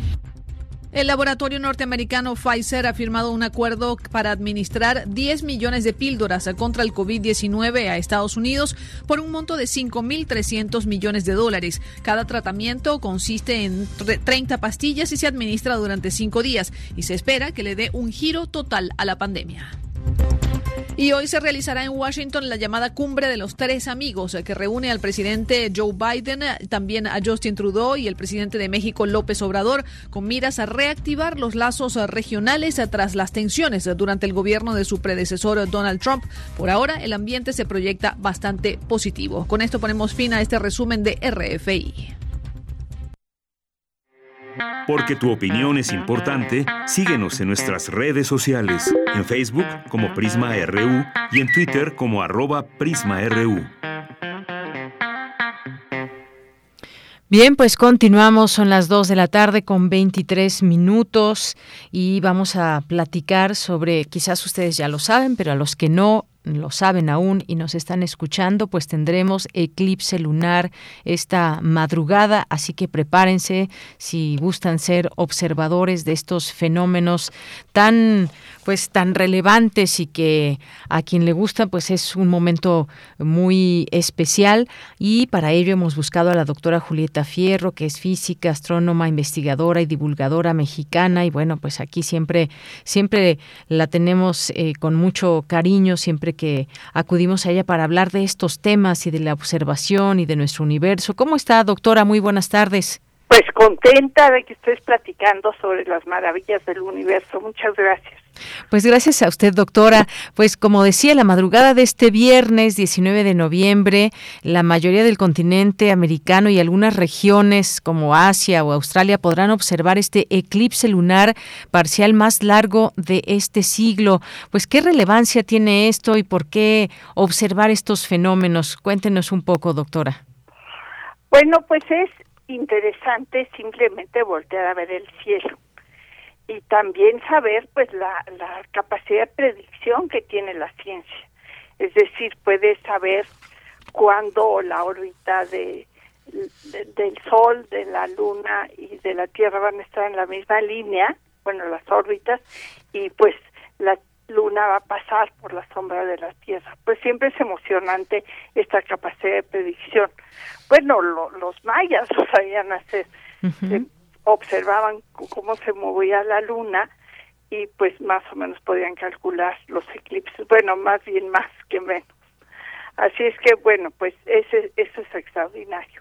en segundo lugar, es una manera pues de constatar que la Tierra es redonda, porque durante un eclipse de luna, pues la luna pasa por la sombra de la Tierra y se ve la forma de la Tierra así como tú puedes adivinar tu forma si ves tu sombra.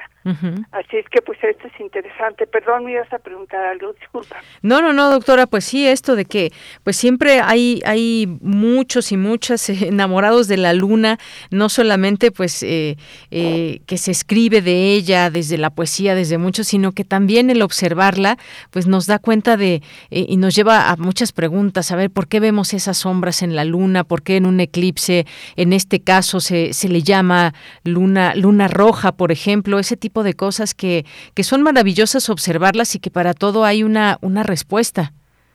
Pues sí, como no, se ve muy roja porque aunque la luna pasa por la sombra de la Tierra, la Tierra tiene una atmósfera y esta actúa como una lupa y la luz que llega del sol le enfoca hacia la luna y aunque la luz del sol es de todos los colores, azul, verde, amarilla, roja, las partículas suspendidas en la atmósfera absorben la mayor parte de la luz azul y verde y solo dejan pasar los tonos naranjas y rojos.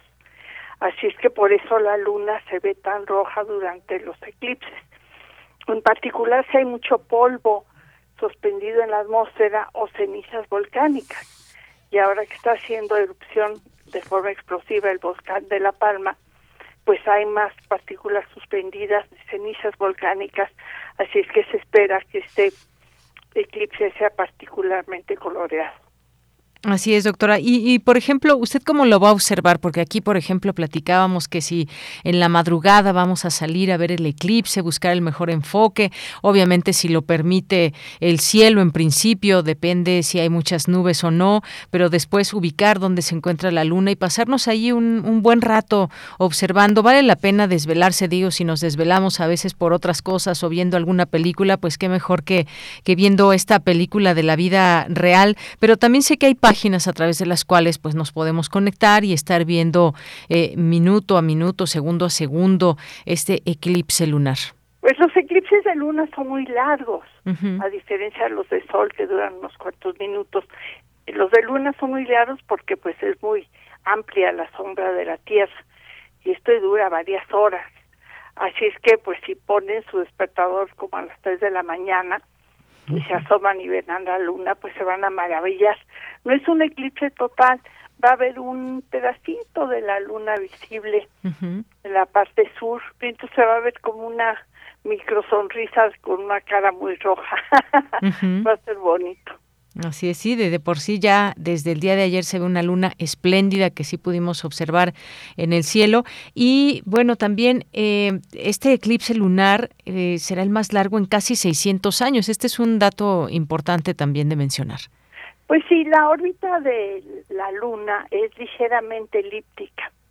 Y seguramente en la prepa aprendiste las leyes de Kepler que decían que los planetas se mueven en órbitas un poquitín elongadas y cuando están más lejos se mueven un poquito más despacio y cuando están más cerca más rápido. Y en este caso, pues la luna va a estar más lejos y moviéndose más lentamente de la Tierra y por eso va a ser un eclipse tan largo.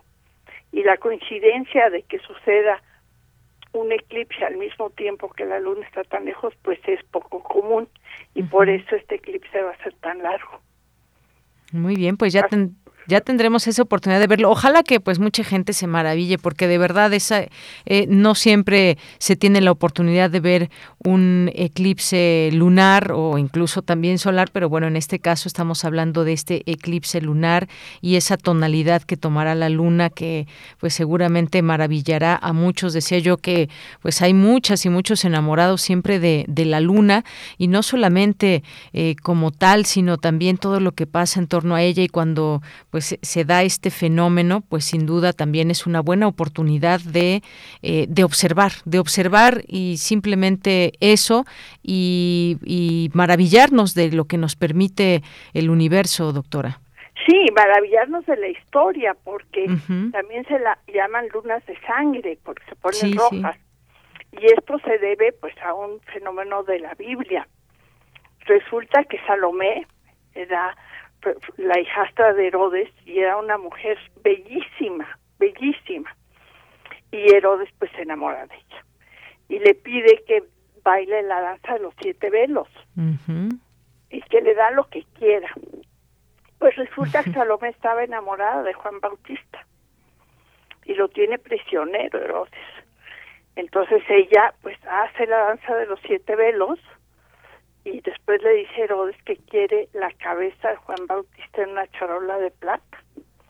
Y pues Herodes se pone desesperado y le ofrece otras cosas, tesoros, parte de su reino, las mejores aves que tienen sus palacios. Pero ella dice que no, que quiere la cabeza de Juan Bautista y pues Herodes se la da. Así es que es una historia tremenda y dice que la Biblia pues que fue tan triste que hasta la luna se llenó de sangre. Y lo que sucede es que hubo un eclipse total de luna, se puso muy roja y por eso se narra esta historia. O sea que es bonito pensar que nuestros mitos, en nuestras historias, en nuestras leyendas, pues se buscan explicaciones para ver por qué la luna se pone tan roja. Efectivamente. Bueno, pues observemos esta noche ah, este eclipse. Pongámonos y mañana nos platican. que hace mucho frío. Sí, está haciendo mucho frío. en la azotea, háganlo desde el desde ahora que hay luz para que no se vayan a caer o algo así. Así es, doctora. Pues sí, vamos a invitar a todos los que nos están escuchando a que vean y nos platiquen mañana qué tal les fue, aunque estén un poco desvelados. Muy bien, bien hecho que lo disfruten mucho y qué bueno que me invitas a hablar de estos temas. Un abrazo grande a ti y a tu auditorio. Gracias. Igualmente para usted un abrazo, doctora. Gracias.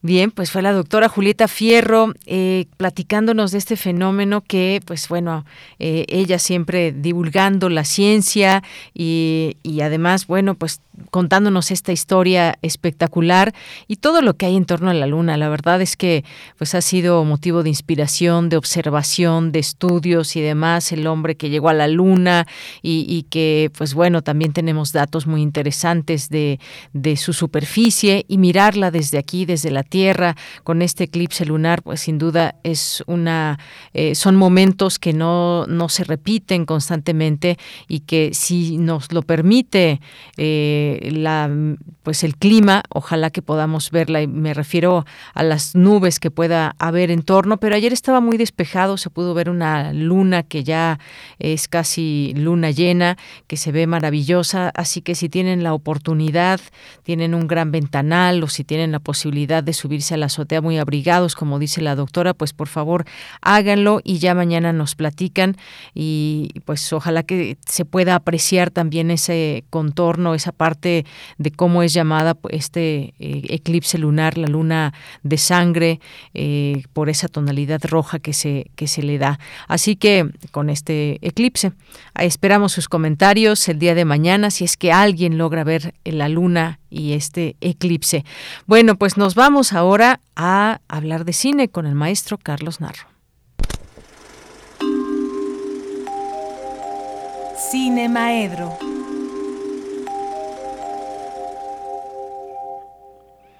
Bueno, pues ya está aquí con nosotros el maestro Carlos Narro. Con mucho gusto lo recibimos en este espacio. Carlos, ¿cómo estás? Muy buenas tardes.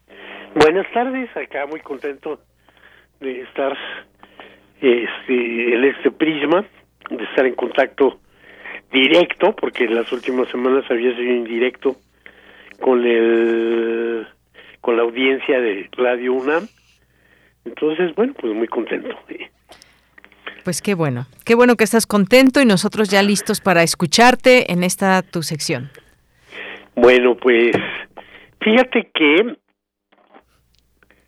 eh, a propósito de la de la reunión de los mandatarios de América del Norte que se está llevando a cabo, en la que los presidentes de México y Estados Unidos y el primer ministro de Canadá están reunidos para revisar distintas cosas me puse a pensar y a revisar cómo el intercambio entre México y Estados Unidos en razón de cine es apabullante, ¿no? México aparece en el cine norteamericano desde los desde las primeras películas norteamericanas, eh, normalmente con estereotipos muy degradantes, los mexicanos somos bandoleros, malosos y demás, no necesariamente siempre así, pero siempre con una con una relación. Quienes son buscados por la ley en aquellos tiempos, una de las salidas fáciles que encuentran es pasarse a México. En fin, y México también ha hecho muchas películas en la que nuestros personajes tienen que viajar a los Estados Unidos o tienen que recibir a alguna persona de los Estados Unidos. Entonces podríamos decir que el, la imagen eh, norteamericana en el cine mexicano es basta y que la imagen de México en el cine norteamericano es mucho más que eso. Y sin embargo, no es lo mismo con, con Canadá.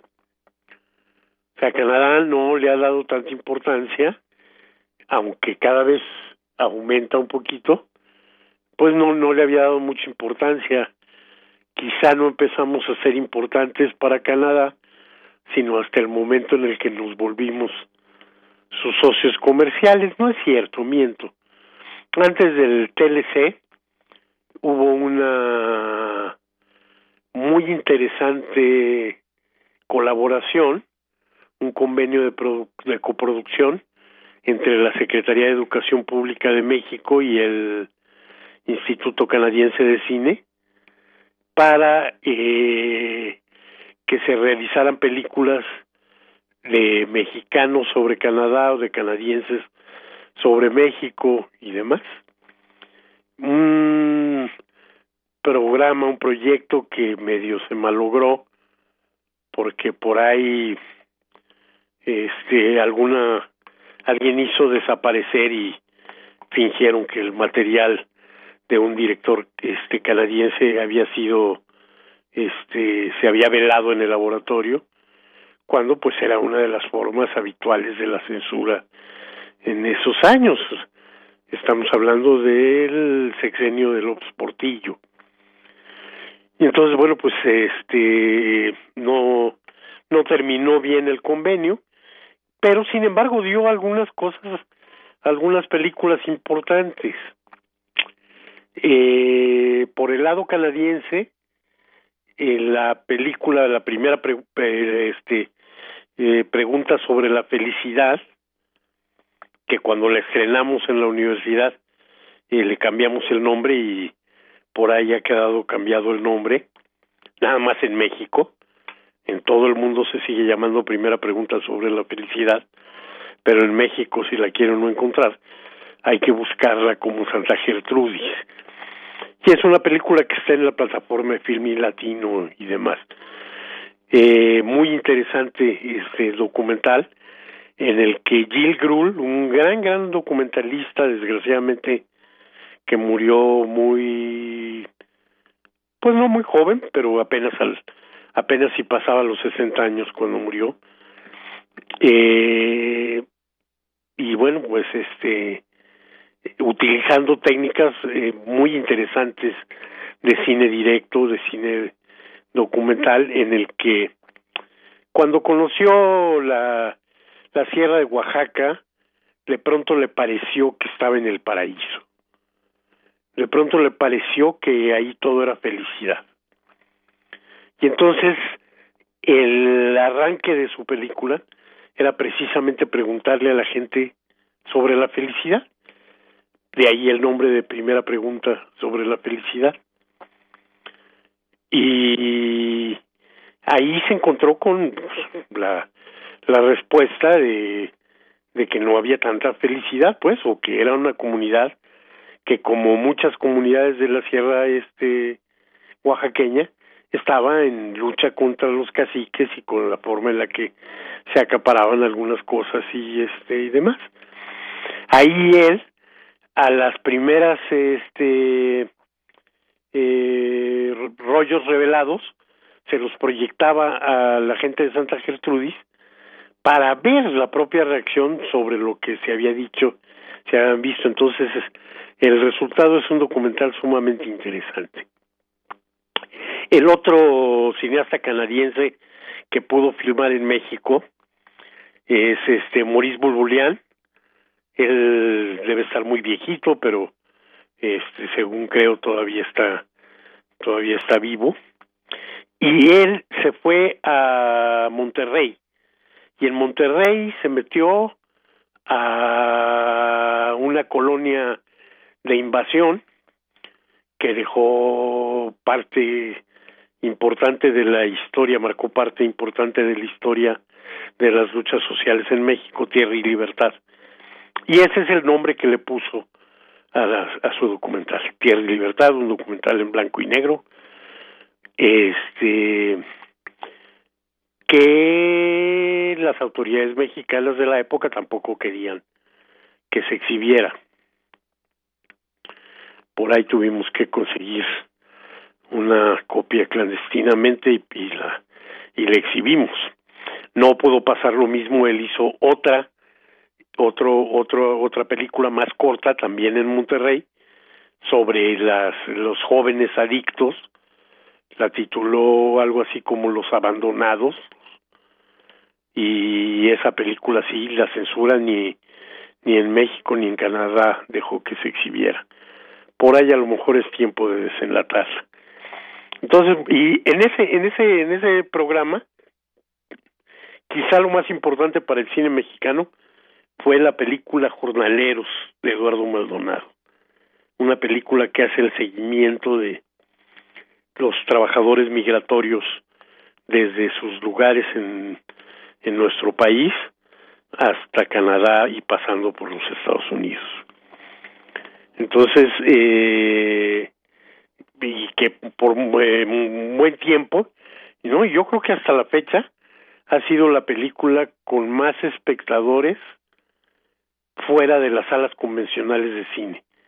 Esa película la adoptó Chapingo para proyectarla por todos lados y entregaban reporte semanal de dónde se proyectaba, cuánta gente la veía y pues rebasó el millón de espectadores en funciones en sábanas y en paredes y en este al aire libre en este en todas estas formas que toma el este el cine móvil entonces importante y malogrado por nuestras malas costumbres ¿no?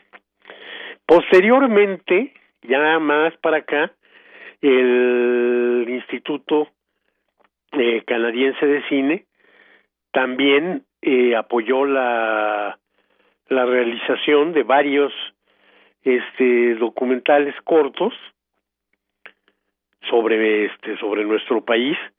El primero de ellos en 1996 México muerto o vivo en el que un asilado político que era del este del PRD eh, había sido incluso senador por Morelos y demás, no me acuerdo ahorita el, el nombre de él, pidió este asilo diciendo que su vida estaba en peligro.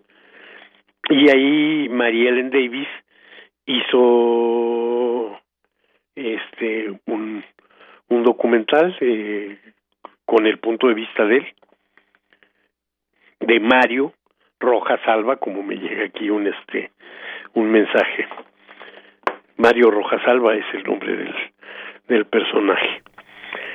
En el 2003 hay una, un, un corto sobre migrantes mexicanos también, que se llama el, el Contrato. Es de una cineasta de canadiense, pues, pero de, de origen sudcoreano, Min Sok Lee, en el que hace un seguimiento de la manera en la que los son son tratados los trabajadores que forman parte del programa de trabajadores agrícolas temporales eh, siguiendo a un personaje central que es Teodoro, y a través del cual nos enteramos que cuando menos en ese año, el 2003, esta ida para allá representaba muchas cosas, pero para nada libertad, ¿no? Para nada libertad.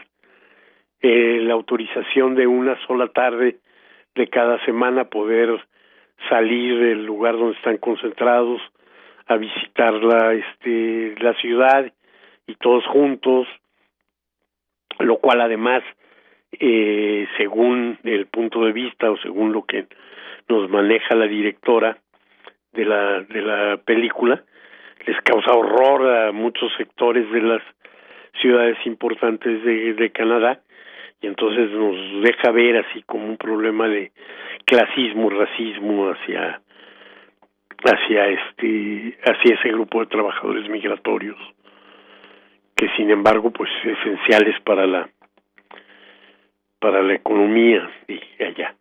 Y luego por ahí un un cortometraje taxi libre en el que un médico migrante termina por ser un conductor de este de taxi porque a pesar de tener una una formación este completa eh, no no no es bien bien recibido. En este este documental no en esta en esta es ficción en esta ficción también se ve de alguna manera cómo son eh, discriminados nuestros compatriotas en en este en Canadá. Y ahora en este momento en la, el mes pasado eh, las, la reunión de asociaciones del cine de Canadá que determina quién representará a Canadá para los Óscares eligió eh, una película que no tiene todavía nombre en español, el nombre en francés me parece impronunciable, pero el nombre en inglés es Drunken Birds, Pájaros Ebrios, este, dirigida por Iván Grborik,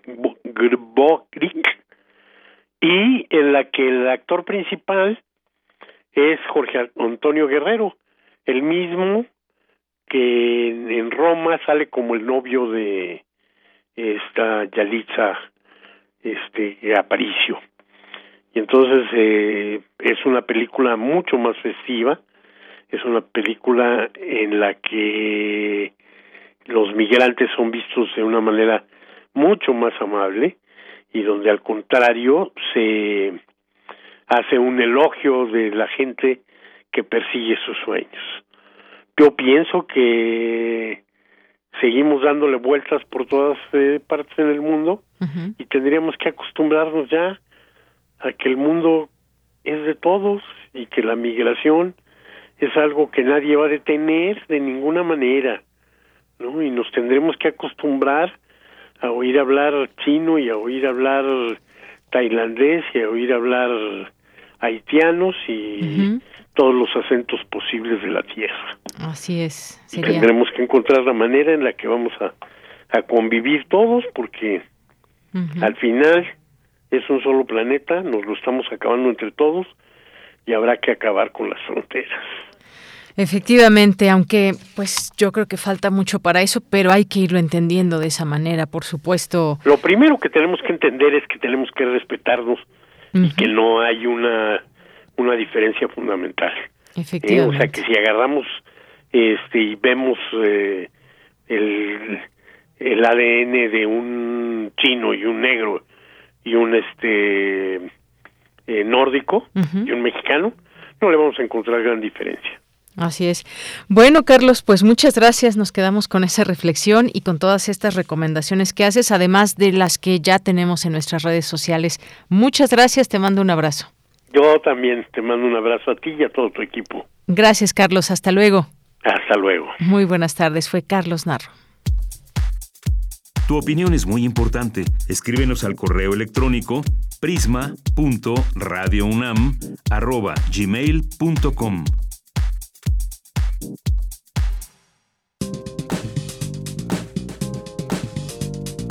Cultura RU. ¿Qué tal, Tamara? ¿Cómo estás? Muy buenas tardes. Adelante con tu sección de cultura. Tamara, ¿cómo estás? Bueno, ahorita recuperamos la comunicación con Tamara en cuanto me logre escuchar, porque ya está por ahí en la línea telefónica, solamente que ya ahí ya te escuchamos. ¿Qué tal, Tamara? ¿Cómo estás? Muy buenas tardes. Ay, bueno. Deyanira, muy buenas tardes. Un gusto saludarte y saludar al auditorio de Prisma RU que nos acompaña esta tarde a través de las frecuencias de radio UNAM. Nos acercamos a la recta final del programa y hoy les comparto que mañana viernes 19 de noviembre, la ensayista, narradora, poeta y catedrática Angelina Muñiz Uberman leerá su discurso de ingreso a la Academia Mexicana de la Lengua. Muñiz Uberman, doctora en letras por la UNAM y en lenguas romances por la Universidad de Pensilvania y la Universidad de Nueva York, es también profesora universitaria de literatura medieval y de literatura comparada y es una de las voces más singulares de las letras hispanoamericanas e investigadora acuciosa de la mística hebrea y la cabalística como referente de la crítica literaria. Y en estos meses, la doctora Muñiz Uberman ha dedicado parte del tiempo de confinamiento a crear un testimonio de la crisis social derivada de la pandemia de coronavirus. A través de la poesía, eh, la doctora cuenta su experiencia y la de los otros para que en un futuro sirva como memoria. Hace un año les comparto que la Coordinación de Humanidades de la UNAM publicó a través de videos la reflexión de académicos de la máxima casa de estudios sobre los tiempos de pandemia y el futuro. La doctora Angelina reflexiona sobre este tema donde relaciona la tradición mística apocalíptica con el momento actual a través del poema Los cuatro jinetes de la corona.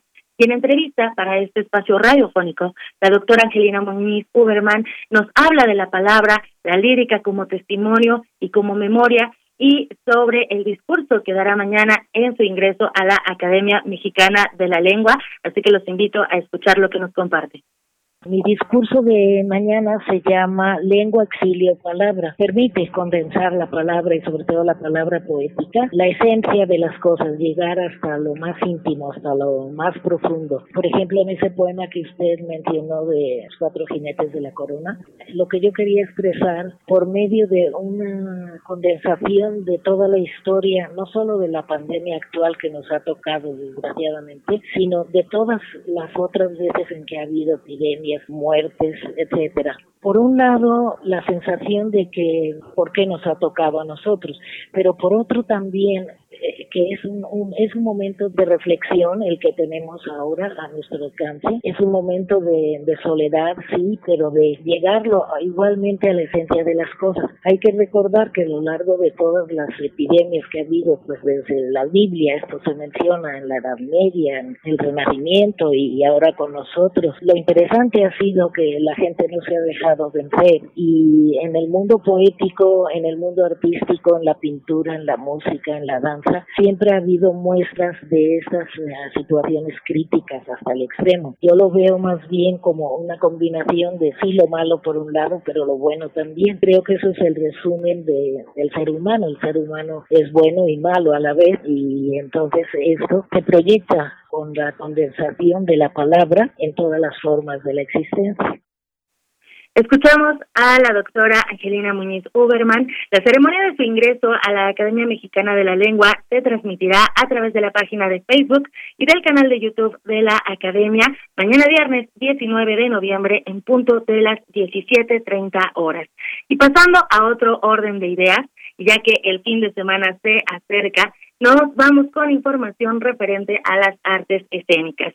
Les comento que en el foro alternativo del Centro Cultural del Bosque del Instituto Nacional de Bellas Artes y Literatura se presenta la obra ¿En qué estabas pensando? Escrita por Saúl Enríquez, está puesta en escena, está dirigida a niñas, niños y jóvenes y bueno, vamos a conocer la historia de tres amigos que han dejado de ser niños, pero que no están muy seguros de en qué se han convertido. Vaya, aborda los cambios que experimentamos en la pubertad y la adolescencia, como el despertar sexual, también temas como la popularidad, la soledad, el amor y el desamor, y que estos temas son puntos de encuentro y desencuentro entre estos amigos que lo único que quieren es entender mejor el mundo que los rodea. Sobre cómo hablar de estos temas a través de la teatralidad y la generación de jóvenes audiencias, conversamos con Miguel Estrada, él es actor de la obra ¿En qué estabas pensando? Escuchemos.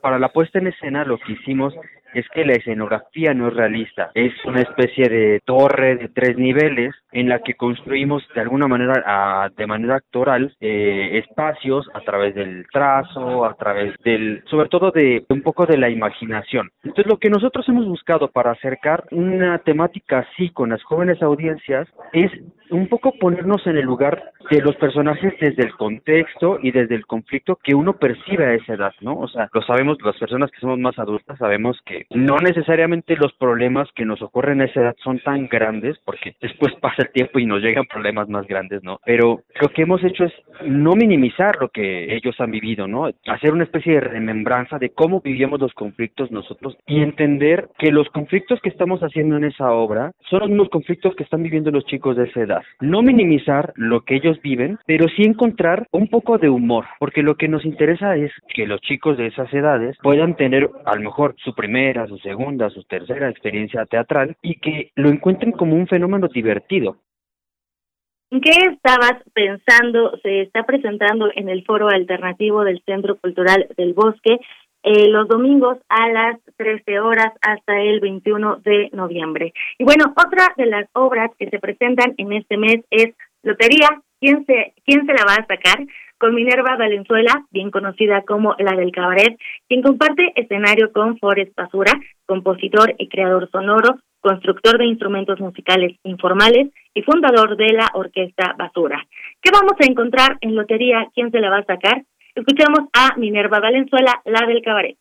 Lotería, ¿quién se la va a sacar? Es yo creo que el espectáculo más diferente de todos los que he presentado en el Foro Shakespeare. Está conmigo Forrest Basura, que es un músico extraordinario que se dedica, bueno, a muchas cosas, pero particularmente a construir instrumentos musicales con objetos cotidianos y a componer canciones absurdas, así les dice él, la canción absurda. Entonces, pues mis shows siempre tienen pues cierto fondo político, crítico, ¿no? Más este clavadón de reflexión, de sentir y en esta ocasión está increíble porque lo que hacemos son canciones absurdas con objetos. Entonces, desde la primera canción matamos a todas las cartas de la lotería tradicional porque pues son cartas que ya no representan a la sociedad mexicana, ¿no? Todas las cartas se mueren y nos dedicamos a hacer cartas nuevas. Y además, como es la lotería, pues hablamos de la suerte. Constantemente el público está probando su suerte desde que entra al espacio, recibe algo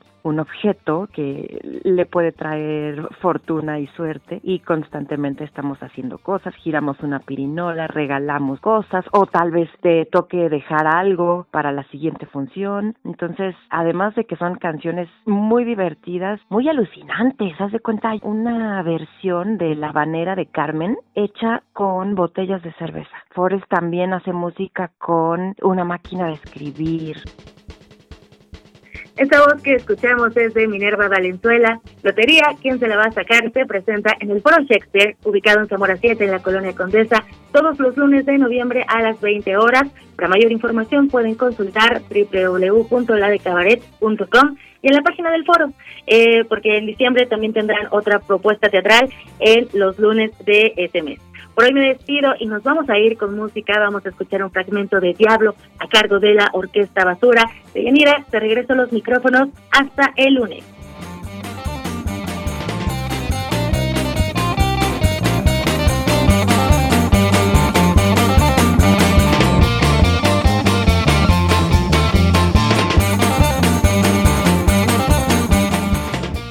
Bien, pues con ello nos despedimos. Nosotros nos escuchamos mañana en punto de la una. Gracias por seguir en esta sintonía. Continúe con eh, las frecuencias, en las frecuencias de Radio UNAM con toda su programación. Son las 3 de la tarde en punto.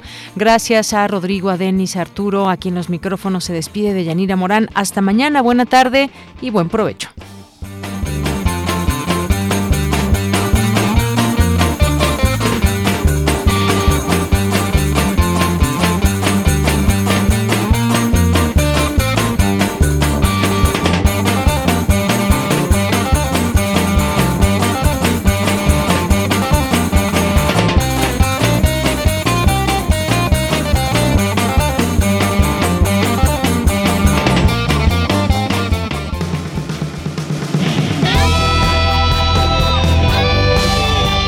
Prisma RU. Relatamos al mundo.